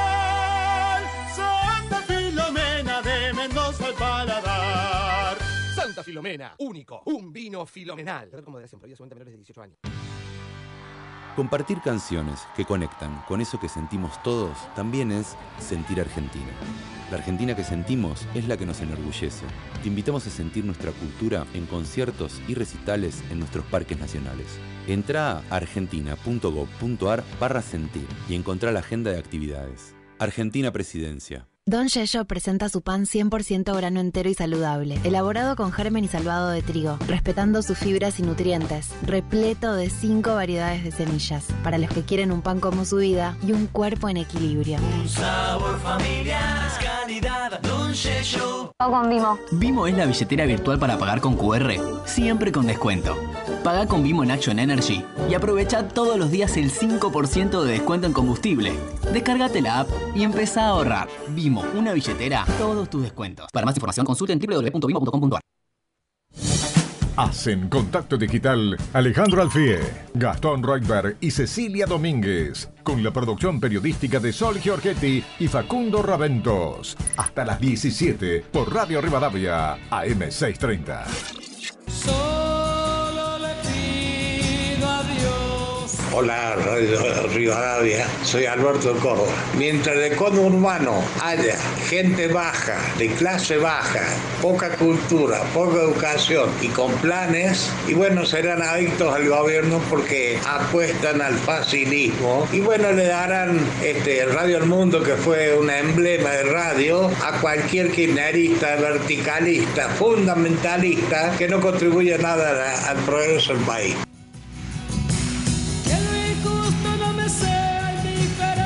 Este es un mensaje para la persona que llamó y preguntando por qué Israel no manda aviones. Israel con una entidad que se llama Agencia Judía, que depende del Estado de Israel, está evacuando familias judías hace ya un mes, un mes y medio, o sea, en forma permanente.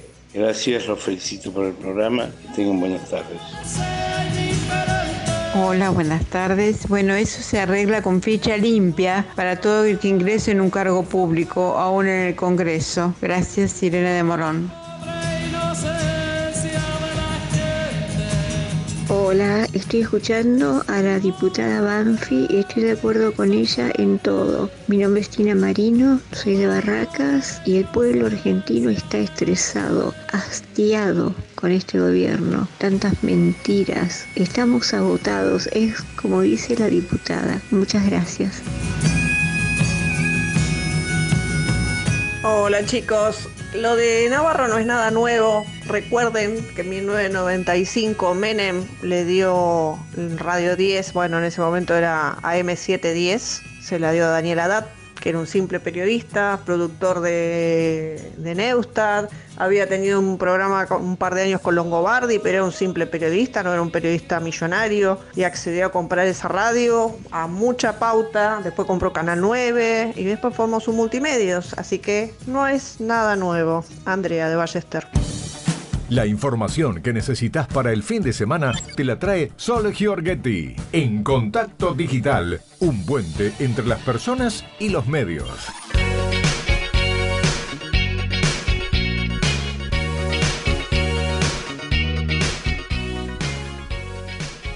Y ya la tenemos a Sol Giorgetti acá en el estudio de la radio. Bienvenida. Hola a todos, ¿cómo andan? Viene fin de largo además, así que Sol es clave. Ideal, te diría. ideal. Sí, sí. Fin sí, de qué largo. presión. Fin de largo para los que no trabajan lunes ni martes. Bueno, es periodo de Sí, carnaval. nada, que, Ale. nada que ver con el tema de Sol, pero arranqué el fin de semana largo mirando la serie de Bilardo, que se las recomiendo a todos, clave. aunque no les guste el fútbol. Vi el tráiler y es fabuloso. Y aunque no les guste Bilardo también, porque vieron que está esa rivalidad entre Bilardo Sí. y Menotti, los bilardistas. Son los cuatro capítulos que no tienen desperdicio. Sí, es, es espectacular. En HBO. Sí. Pero igual hoy vamos a hablar de, otro tema que hace rato les comentaba a los chicos fuera del aire. Hace rato que yo quería hacer esta entrevista porque hay una tendencia que creó eh, en principio el escritor Hernán Casiari, que ya vamos a estar hablando con él, de las producciones colaborativas. ¿En qué consisten la- las producciones colaborativas? Él seguramente lo va a explicar mejor en un ratito, pero básicamente cualquier persona puede ingresar al sitio y comprar bonos para colaborar con la producción, ya sea de un documental, de una serie, de una película. En este momento, Comunidad Orsay, que es la que creó Hernán, está juntando bonos para hacer el documental de Justina Bustos, que es una actriz argentina, que estuvo 33 días eh, aislada en un eh, hospital de Sudáfrica sola. Así que están juntando bonos para eso, pero bueno, me gustaría hablar con él. Hernán Casiari ya está en línea con nosotros, es escritor, narrador, creador de la revista Orsay y también ahora de Comunidad Orsay. Hola Hernán, ¿cómo estás? ¿Cómo estás, Sol? Un gusto.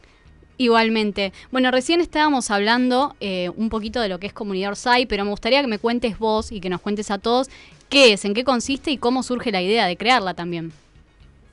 Sí, en, en realidad cuando, cuando vos contabas lo de los aportes eh, económicos, más que, más que una donación o un aporte, en realidad es una inversión. Claro, O total. sea, nosotros lo que estamos buscando son so- eh, buscamos socios productores para proyectos cinematográficos. Exacto. La diferencia es que son socios productores de, de aporte mínimo, desde 50 dólares o 100 dólares ya puede ser socio productor de proyectos que tienen un costo millonario, pero al mismo tiempo entras en este mundo y podés decidir, por ejemplo, quién es el actor o la actriz principal, hay votaciones, encuestas, participás de los castings, participás como extra si tenés ganas de ponerte frente a la cámara y entonces se generan cosas muy divertidas.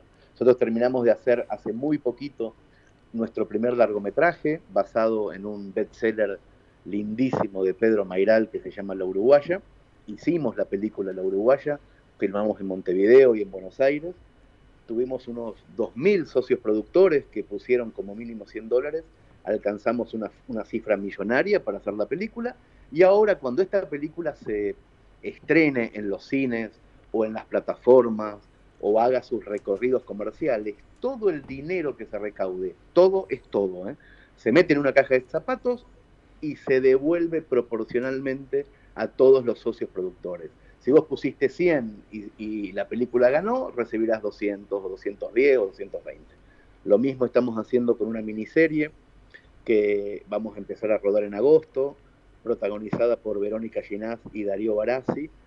Los actores fueron elegidos por los socios productores. Esta cuesta 1.400.000 dólares. Hay más de 5.000 socios productores involucrados. Y como contabas, estamos haciendo también un documental que va a dirigir Justina Bustos sobre un calvario que pasó en medio de la pandemia en las Islas Mauricios, en África.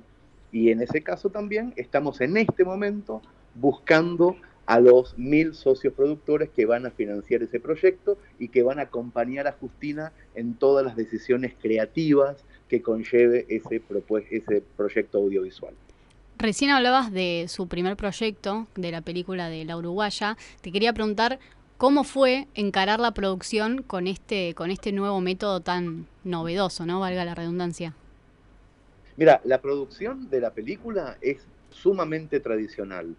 Elegimos a una directora que nos gustó mucho, un director de, de fotografía, una directora de locaciones, maquillaje, vestuario, todos los técnicos son técnicos profesionales del cine argentino. La única diferencia es que en vez de estar financiada por el Inca o por Canal 13 o por inversores privados que no sabemos quiénes son, está financiada por 2.000 personas. Esa es toda la diferencia. Hernán, eh, cuando te escucho, te habla Cecilia, ¿cómo estás? Eh, cuando Hola, te escucho, eh, pienso, eh, estos proyectos, este proyecto, surge porque no hay quien financie eh, lo que eh, muchos quieren llevar adelante, porque no hay dinero para llevar a cabo este tipo de proyectos, o para innovar, para sumar más gente, para eh, que haya participación de quienes probablemente no eh, tengan experiencia, no lo hayan hecho nunca. No, no, no, todo lo contrario. En este momento, si, hay, si algo hay, son plataformas eh, dispuestas a hacer un montón de, de- de proyectos. O sea, está lleno. Lo que pasa es que te dirigen la creatividad. Claro. O sea, cuando un tipo de mucha plata te dice, toma, tenés, tenés este millón y medio para hacer tal película. Pero. Y, y claro, eh, empiezan los peros. Claro. Y qué sé yo, mira, yo tengo un amante de 25 años, una rubiecita, me lo tenés que poner como, como coprotagonista, te dice. O sea, empiezan a dirigir los que tienen plata y no los que tienen idea. Claro. Eso es lo que pasa siempre. Entonces, lo que nosotros estamos haciendo es tratando de que muchas personas eh, que tienen ganas de que otros tengan ideas, eh, aporten pequeños montos, ganen dinero y se diviertan en el camino aprendiendo de profesionales cómo se hace el cine. Está bueno. Hernán, ¿por qué dijiste en una entrevista, me, me resulta muy interesante esto que, que definiste, que es eh, que entre los 30 y los 40 le pasa algo a las personas que, que hacen contenidos culturales que vos definiste como una mezcla de salvajismo y experiencia? ¿Podés darnos un poquito de, más de detalle sobre esto? Eh, no, no recuerdo mucho el, el contexto de esa conversación, pero sé que hablé de eso hace- no hace mucho con alguien. Y, y estábamos hablando de lo siguiente, cuando vos, vos tenés 20 tenés mucha energía, eh, muchas ganas de hacer cosas, pero obviamente no tenés la experiencia. Y cuando pasás de los 50, que es mi caso, tenés casi mayoritariamente experiencia y muy pocas ganas de hacer cosas. Entonces, entre los 30 y los 40 hay una sinergia de las dos cosas. Hay algo que pasa a los 35, mm, casi llegando a los 40, en donde hay una cierta experiencia, pues ya te caíste 40 veces, y al mismo tiempo todavía el salvajismo no murió. Y me parece que los, los artistas y las artistas en ese momento de la vida es donde generan mejor sus obras. Creo que estaba hablando de eso. Me gusta ese concepto. Hernán, vos eh, has escrito eh, muchísimos libros y cuentos. ¿Y cómo fue, quería saber, tu, tu paso, digamos, a la realización de proyectos más audiovisuales? ¿Tenías ganas hacía rato? ¿Te surgió esta idea? ¿Cómo fue ese paso? Experiencia, eh, es simplemente eso. Hay un momento en donde prima la experiencia por encima de, la creación de, nuevas unidades, de nuevas historias. Yo pasé mucho, muchos años de mi vida escribiendo particularmente historias, cuentos, sin pensar nunca en un formato, sin saber si ese cuento era para la radio, para la tele, para el cine, para el teatro, escribiendo el cuento nada más. Y después, en, un momento, mi cabeza hizo un clic, o mi cuerpo quizá, porque tuve un problema de salud, dejé de escribir, y empecé a mirar esas cosas que había escrito de otra manera, más como un productor. A ver qué, en qué se puede convertir esto que tenía 5.000 caracteres, qué fuerza narrativa tiene. Y entonces empecé a hacer justamente radio, televisión, cine, teatro, con esas obras. Y ahora que tengo más experiencia, estoy tratando de que otros puedan también eh, hacer esos, esos caminos, esas trayectorias audiovisuales. Hernán, eh, cuando eh, recién te escuchaba, incluso eh, ahora eh, mencionás eh, la palabra cre- creatividad, la mencionaste varias veces y pienso que muchos tal vez la tenemos dormida o no la ejercitamos a diario. ¿Cómo hacer para estar activos, ser creativos? ¿Hay algunos consejos, hay formas de, de entrenar esa creatividad? Sí, yo creo que en, en los últimos años aparecieron un montón de gurús haciendo cosas que se llaman, creo que, storytelling y te cobran Sí. plata para dar talleres. Sí. Bueno, déjense engañar con esa gente que les explican perfectamente cómo se hace. Ah, pero no hay una versión gratis. La versión gratis es que hagan lo que quieran, que cada cual haga lo que quiera. Eh, la versión de pago tenés un grupo de gente que te, te enseña todo el tiempo. No, creo que hay más de eso que moscas en este momento. ¿Y qué tanto ayuda a tener una experiencia de vida, por ejemplo, en otro país o en otros lugares para, para despertar esa cre- creatividad que a veces puede estar dormida en el lugar donde uno vive o en la cuadra un- donde sí, uno vive? sí. ¿Cómo fue tu caso? Eh, a mí me parece que me cambió, me cambió el tema más que Ajá. la creatividad. Yo creo que, que la creatividad eh, es una obsesión. No, por eso digo, yo en la pregunta de Mm. recién Sí. Fui un poco irónico. Me parece que la creatividad es una obsesión, no es una cosa que vayas a aprender. Te van a enseñar unas técnicas, igual como, como te enseñan las técnicas del ping-pong. Pero no más que eso. Ahora, si vos si estás obsesionado con el ping-pong o estás obsesionado con la creatividad, no te hace falta nada de eso y me parece que es el combustible esencial, la obsesión. Ahora, vos te vas a otro país y la obsesión la tenés igual, lo que te cambia es el tema.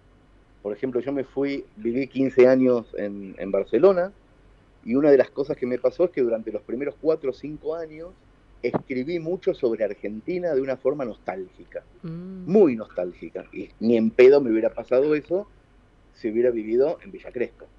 O sea, no hubiera escrito con nostalgia sobre Argentina porque hubiera estado acá. Entonces cambia el tema. La obsesión no. La obsesión de escribir y de comunicarse, si está, no, no la frena nada. Dijiste Villa Crespo y alguien se paró acá en la mesa, pero bueno, eh, hay, hay emoción, hay emoción. Acá Alejandro Alfí eh, te quería hacer una pregunta, vecino de Villa Crespo. Eh, te quería preguntar porque ahora ustedes cumplen 10 años con la revista Orsay. Tenía entendido que estaban lanzando dos nuevas colecciones de ficción. ¿Cómo es ese tema? Sí, la editorial cumple, cumplió 10 años en, en enero y, y estamos haciendo desde hace 10 años posiblemente la única revista de crónica periodística y cultura y narrativa sin publicidad que es rentable en- creo que en cualquier idioma. Eh, una revista hermosa que hacemos desde hace exactamente 10 años y al mismo tiempo la editorial Orsay eh, publica desde hace un montón de tiempo mis libros y desde hace más o menos un año crecimos mucho y estamos haciendo también libros de otros autores y autoras, colecciones de libros dirigidas por Martín Felipe Castañet y María Margarita Fernández de Monjardín en la dirección de arte y eso, y estamos trabajando eh, con, con mucha más gente que hace 10 años y con muchas más ganas también. Hernán, te devuelvo un poquito a, a los proyectos audiovisuales. Recién mencionabas hace un ratito eh, que están armando una serie que se llama Canelones y que está muy ligada Sí. a tu historia. Me gustaría saber más sobre el proyecto. Eh, es- sabía que estaban haciendo un proceso de casting, saber si terminó o si, bueno, si, si podemos invitar a la gente a que participe. Y también, bueno, si, si tenemos fecha de estreno de la Uruguaya. Bueno, en respecto a Canelones ya no se puede participar como productor financiero porque ya cerró esa convocatoria, ya, ya conseguimos todo el dinero. Estamos haciendo en este momento lo que se llama la caja de producción. Un grupo de personas eh, están presupuestando locaciones, ya tenemos a los protagonistas y estamos en proceso de casting de los secundarios. Todavía está Corina Fiorillo, que es la directora de casting y una excelente directora teatral, está abocada a encontrar a todos los actores y actrices que faltan. Vamos a empezar a rodar el 29 de agosto en la ciudad de Mercedes, que es mi ciudad natal, y durante cuatro, cinco o seis semanas se va a estar rodando esta miniserie con Darío Barazzi, Verónica Giná, César Bordón, etcétera. Esta miniserie está dirigida por Cristian Basilis y por quien les habla, que somos los eh, guionistas y al mismo tiempo somos a quienes nos pasó en la vida real la historia de esa miniserie, que es una cosa muy, muy, muy espantosa que le pasó a mi mamá en octubre del 2015 en Mercedes, y los socios productores ya saben de qué se trata, ya están espiando los guiones, etcétera. Y respecto a la Uruguaya, la película que rodamos en noviembre en, en Montevideo está terminando en este momento la postproducción y la película se prepara para empezar su recorrido de festivales internacionales. Va a estar en todos los festivales internacionales a la que sea invitada. Esperamos y cruzamos los dedos que tenga premios porque la consecución de esos premios va a ser también que podamos venderla a mejor precio después a plataformas para, po- para poder hacer que el recupero económico de los socios productores sea millonario. Esa es la idea. Buenísimo, Hernán. Bueno, ojalá así sea. Te deseamos todos los éxitos en estos proyectos. Muchas gracias por estos minutos con nosotros. un gustazo haber hablado con ustedes y será hasta cuando quieran. Muchas gracias. Hablábamos con Hernán Casiari, escritor, narrador y bueno, ahora productor.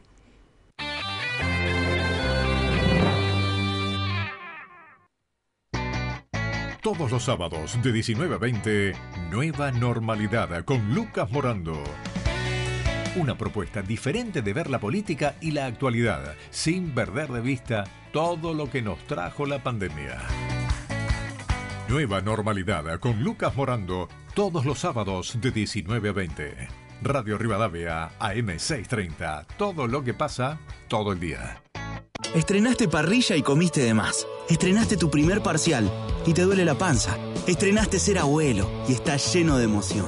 Tenés siempre Sertal, el alivio de siempre que también está de estreno. Sertal, qué felicidad sentirse bien. Carnaval de descuentos de Easy. Del 22 de febrero al 1 de marzo aprovecha hasta un 40% de descuento en miles de productos seleccionados. Disfrútalos con ritmo, con color y alegría. Además, paga con la mejor financiación en 12 cuotas sin interés. Easy. Para más información consulte easy.com.ar válido 22 de febrero 1 de marzo 2022. Consulte descuentos aplicables en locales o en el sitio web no acumulable con otras promociones o descuentos. Todos los días pienso en lo que me apasiona. Después de los 40 comencé a notar menos flexibilidad y dolor en mis articulaciones. Por eso me cuido con Curflex. Curflex ayuda a regenerar naturalmente los cartílagos, devolviéndoles flexibilidad y disminuyendo el dolor. Curflex, seguí haciendo lo que disfrutas. Don Yello presenta su pan 100% grano entero y saludable, elaborado con germen y salvado de trigo, respetando sus fibras y nutrientes, repleto de 5 variedades de semillas, para los que quieren un pan como su vida y un cuerpo en equilibrio. Un sabor familiar, es calidad, Don Yello. Un gallego se tira del paracaídas no se le abría y cuando va bajando ve un tipo que sube. Dice, ¿tú sabes algo de paracaídas? El otro dice, no, ¿y tú de calderas? Tu opinión, tu reclamo, lo que te pasa nos importa. Llámanos al 4010-7242. Queremos escuchar qué pensás. Radio Rivadavia, AM630. Todo lo que pasa.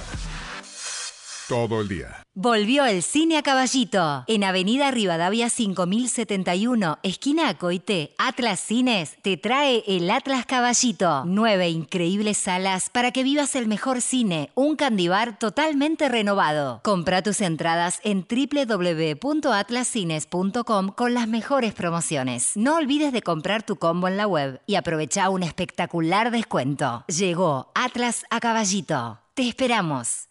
Hey, cabeceador, antes de cabecear el asiento de adelante en el colectivo, cabecea la almohada. Por suerte pueden contar con Melatol Plus, que te ayuda a dormir bien y así lograr el bienestar de tus días. Melatol Plus, lo natural es dormir bien.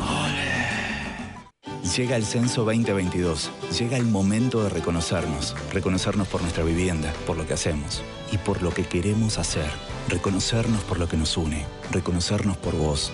Llega el censo 2022 para saber cuántos somos, cómo somos y cómo vivimos. INDEC, Argentina Presidencia. Contacto Digital, un puente entre las personas y los medios. I light a candle to our love. Buenas tardes, Contacto Digital. Bueno, estuve escuchando en otra emisora un discurso del presidente de la Nación donde decía, Perón al obrero le dio esto, Perón al obrero le dio lo otro, Perón, Perón, Perón dio, dio, dio, dio a los trabajadores. Industria o comercio que haya cerrado por la pandemia no tuvo ayuda para poder volver a abrir y que ingresen los trabajadores. Ahora es distinto, no hay ayuda al trabajador, al planero o al militante. Señora Nelly, la de Capital, buenas tardes.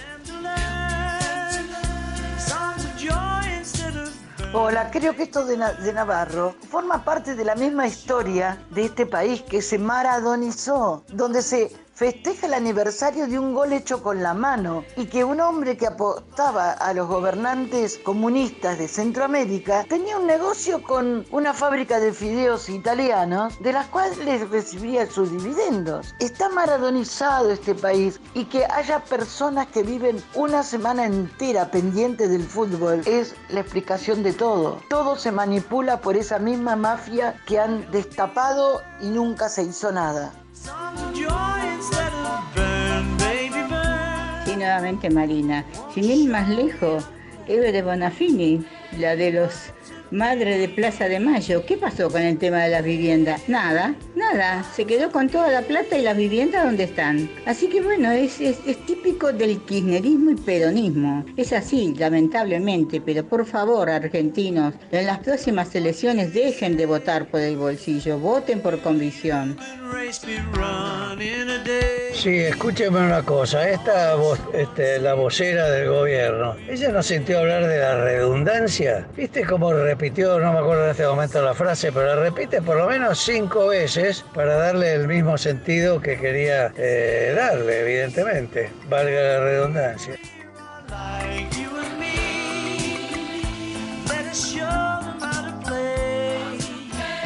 Bueno, y seguimos en contacto digital. Eh, muchísimas gracias por los llamados, Muy los buenos mensajes. los mensajes, ¿eh? Sí, muy Muy interesante. Y la música también, ¿eh? ¿Y la música? ¿Quién musicalizó? Oye, humildemente. Porque empezamos eh, a halagar a Julia porque pensábamos que ella había ella- elegido claro, todos y los parece temas. que no, Y no. parece que- Pero porque sabemos que Julia tiene buen gusto. Entonces, bueno. Ahí está. Bueno, Pero pero, no. ¿quién fue? ¿Quién y fue? acá chequeamos la información. ¿Quién es el irresponsable que musicalizó? Empieza y con hoy, A. hoy me tocó a mí, hoy me tocó a mí. Alejandro. ¿Vamos a rotar? ¿Vamos a hacer un duelo de música? Creo que me está tocando a mí, ¿eh? Me parece que le toca a Ceci la, La próxima ¿no? le toca a Ceci, vamos a ver si le puse la vara alta. Muy alta. Muy alta, alta. coincido, muy Debo alta. decir que muy sí. alta, muy alta. Sí, es cierto. No somos como el programa que nos antecede, que pone música de otros países Sí, y demás. Acá yo creo gusta, ¿eh? que nos gana, nos gana, nos, nos supera nos ampliamente, ganan. sí, sí. Me Sí, sí. gusta, Pero bueno, sí. le vamos a poner un granito de arena, una energía eh, a la música que viene, Sí. empezando por Alejandro y Ceci la próxima, después Sí. seguiremos Vamos rotando. rotando, vamos rotando ahí. Muy bien, y si Julia nos acompaña también podría Es que ser yo- Julia Sí, en algún obvio. momento. También, sí, claro. Es que yo te voy a decir algo. A mí me pareció que hubo un día. Que un día. ¿Qué que- pasó? Yo soy honesto completamente, los oyentes Sí. ya lo saben. A mí me encanta Fito Páez, pero hubo un día que pusieron todos los temas de Fito Páez. Sí. Yo dije, Es que era especial Fito. Pusimos fi- especial Fito. que los oyentes van a pagar la radio. No, porque- no, no, no. Pero Hicimos vos sos especial fan. Fito y Yo soy especial fan, pero- Calamaro. Especial pero- Calamaro. Pero no pongo lo que solo a mí me gusta. Bueno, ¿y, Bueno, qué le, ¿y qué le gusta acá a nuestra... Adriana, Amado, ¿cómo le va? Tenemos ¿Cómo visitas. ¿Cómo les va? Qué gusto estar con ustedes. Un placer tenerte acá. Tres hemisferios y viene uno solo. Eh, uno y medio, ahora está llegando el, el que Ah, falta. Ah, bueno, bueno. Ahí, claro, Caro está un poquito lejos, pero... Caro está en la frontera, ahí en donde hay que estar. Así Caro. que compensa, compensa cualquier ausencia. Se enojó con el pase pasado y se fue a Polonia. Se fue, se fue. Decí la verdad. Sí, sí, sí, la verdad. Tuvimos poco tiempo, se enojó, dijo a dónde me pueden mandar. Exactamente. Polonia, frontera con Ucrania, recién la vi en TN hablando. Sí, sí, sí, y bueno, están tratando de llegar a Ucrania, pero claro, es súper, es súper difícil. Pero creo que igual tener ya una mirada ahí en el territorio Sí, cambia, cambia. cambia, todo, cambia Es todo. lo que nos y- gusta a los periodistas.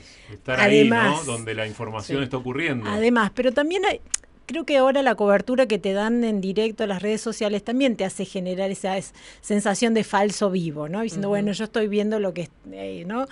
Pero bueno, eh, falta la, la interpretación. Igual es un territorio difícil porque eh, la, la barrera del idioma hace a la cobertura. Sí, sí, hace sí. la Ahora, cobertura. Carolina hablaba perfecto inglés. No, eso sí, ella habla inglés, habla portugués. Varios idiomas, sí, sí. Sí, Pero- pero, hay muchos países de Europa del Este, del este de Europa, donde el inglés no es tan común No como nosotros común. creemos. Exactamente, exactamente. Entonces es un, es un tema. De hecho, O sea, algunos te diría que corresponsales... Te sirve más el español que el inglés. Totalmente, algunos corresponsales cuentan que tienen que contratar como una especie de, de traductor, Traductor, eh, sí. para, y que lo, eh, te acompaña Claro, sí, permanentemente para poder establecer algún tipo de diálogo, porque el inglés no te sirve. Exactamente, por eso no sé si vieron esta semana que se hizo viral eh, ese- esa cobertura Sí, seis eh, del periodista de Sí. Associated Press, Philip Crowder, en seis idiomas. O sea, ese es el- lo mínimo, de ahí para Fluidos y arriba. súper bien De eh, para- pronunciados. Nativos, y, claro, ¿no? sí, sí, sí. No Bueno. era que solamente había aprendido la fonética y ese texto. Sí, igual yo les cuento mi experiencia de, de intercambios de,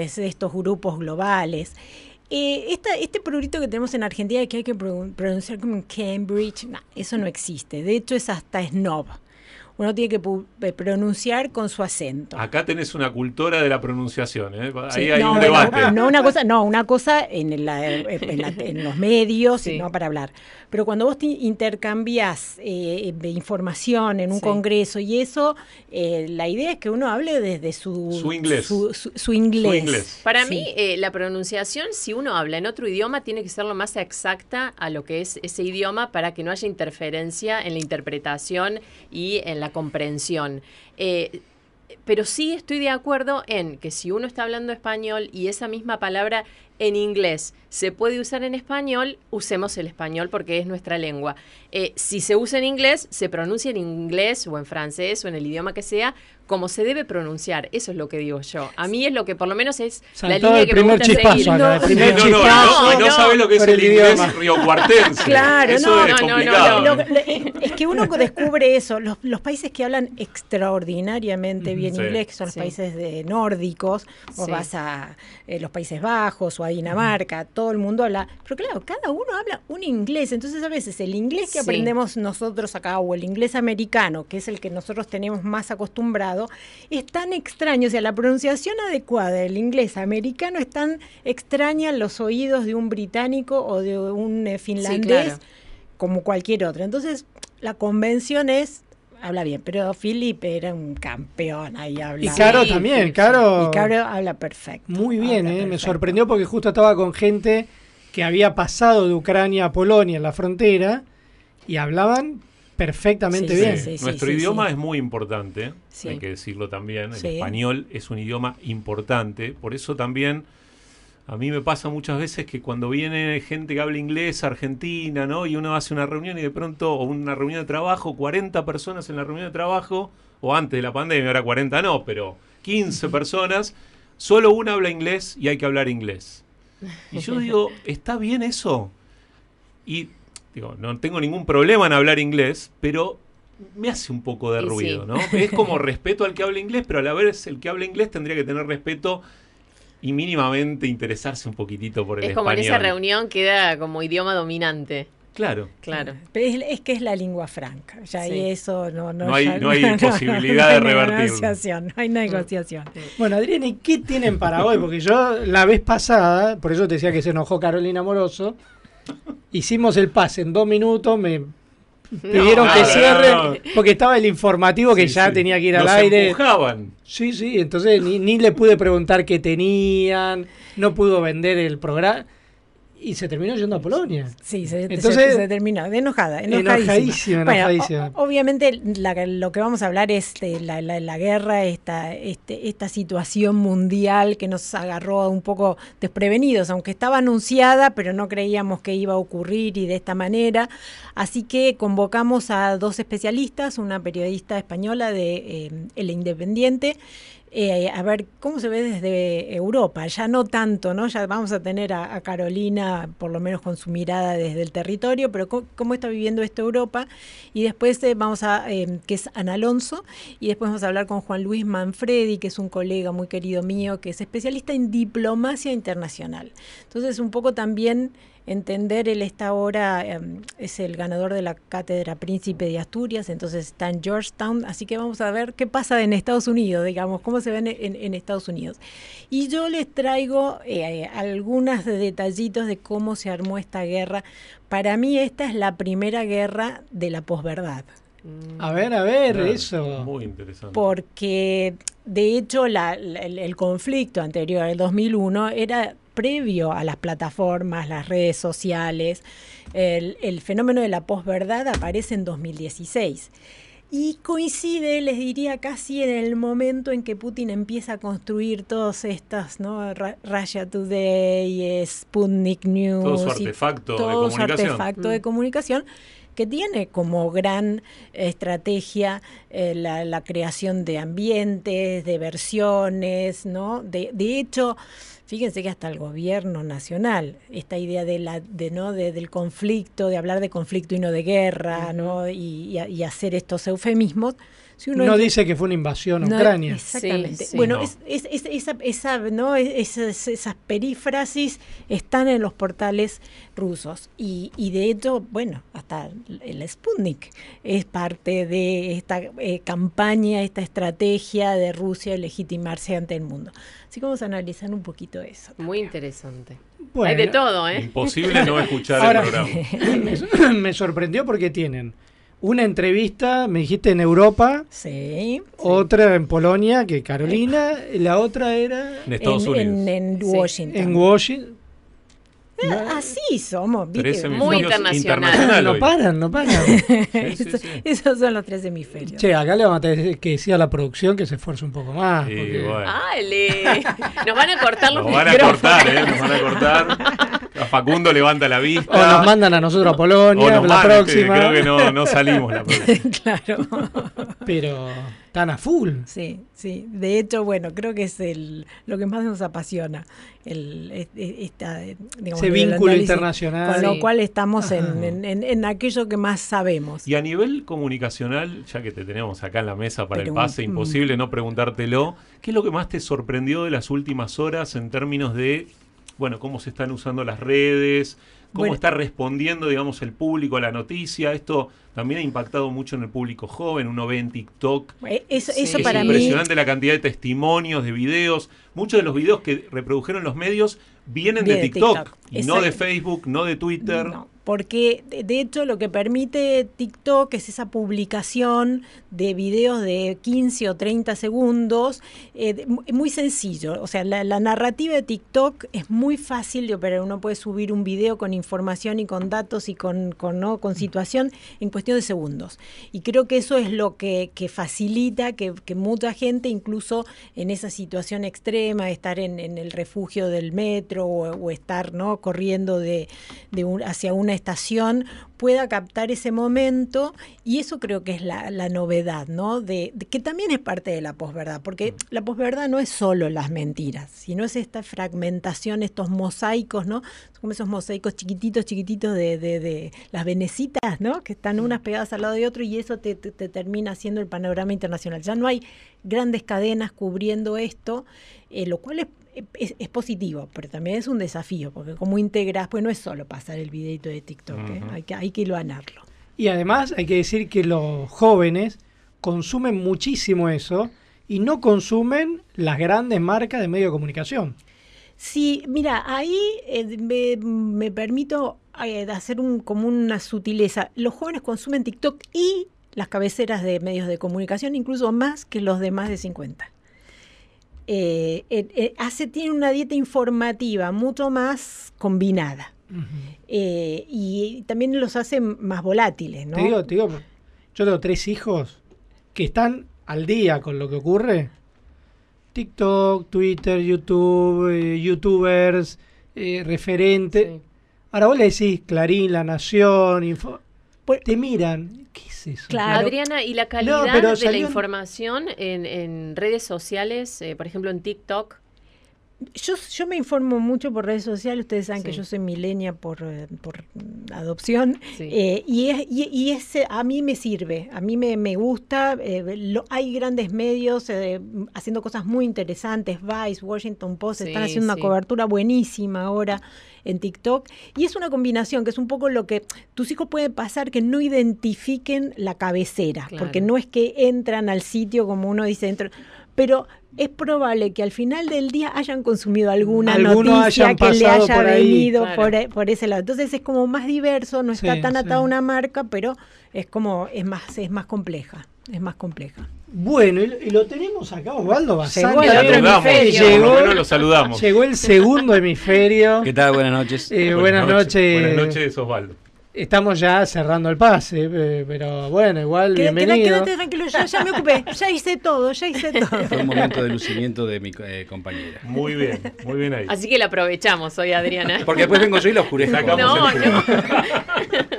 Bueno, y Contacto Digital ya se está yendo. Hicimos hoy Contacto Digital. En la producción periodística tuvimos a Sol Giorgetti y Facundo Raventos. En la operación técnica, Julia Sánchez. Contacto Digital vuelve el próximo sábado a las 3 de la tarde. Ya los dejamos en manos de tres hemisferios. Aquí en el piso Adrián Amado Osvaldo Bazán y Carolina Amoroso que va a salir desde Polonia en la frontera con Ucrania. Con chaleco antibalas. Exactamente, un placer y nosotros nos estamos viendo el próximo sábado. Ahora el rotativo del aire de Radio Rivadavia con Mariano Martí. Yo sigo con mi tos. Es así. Un abrazo y hasta el próximo fin de semana.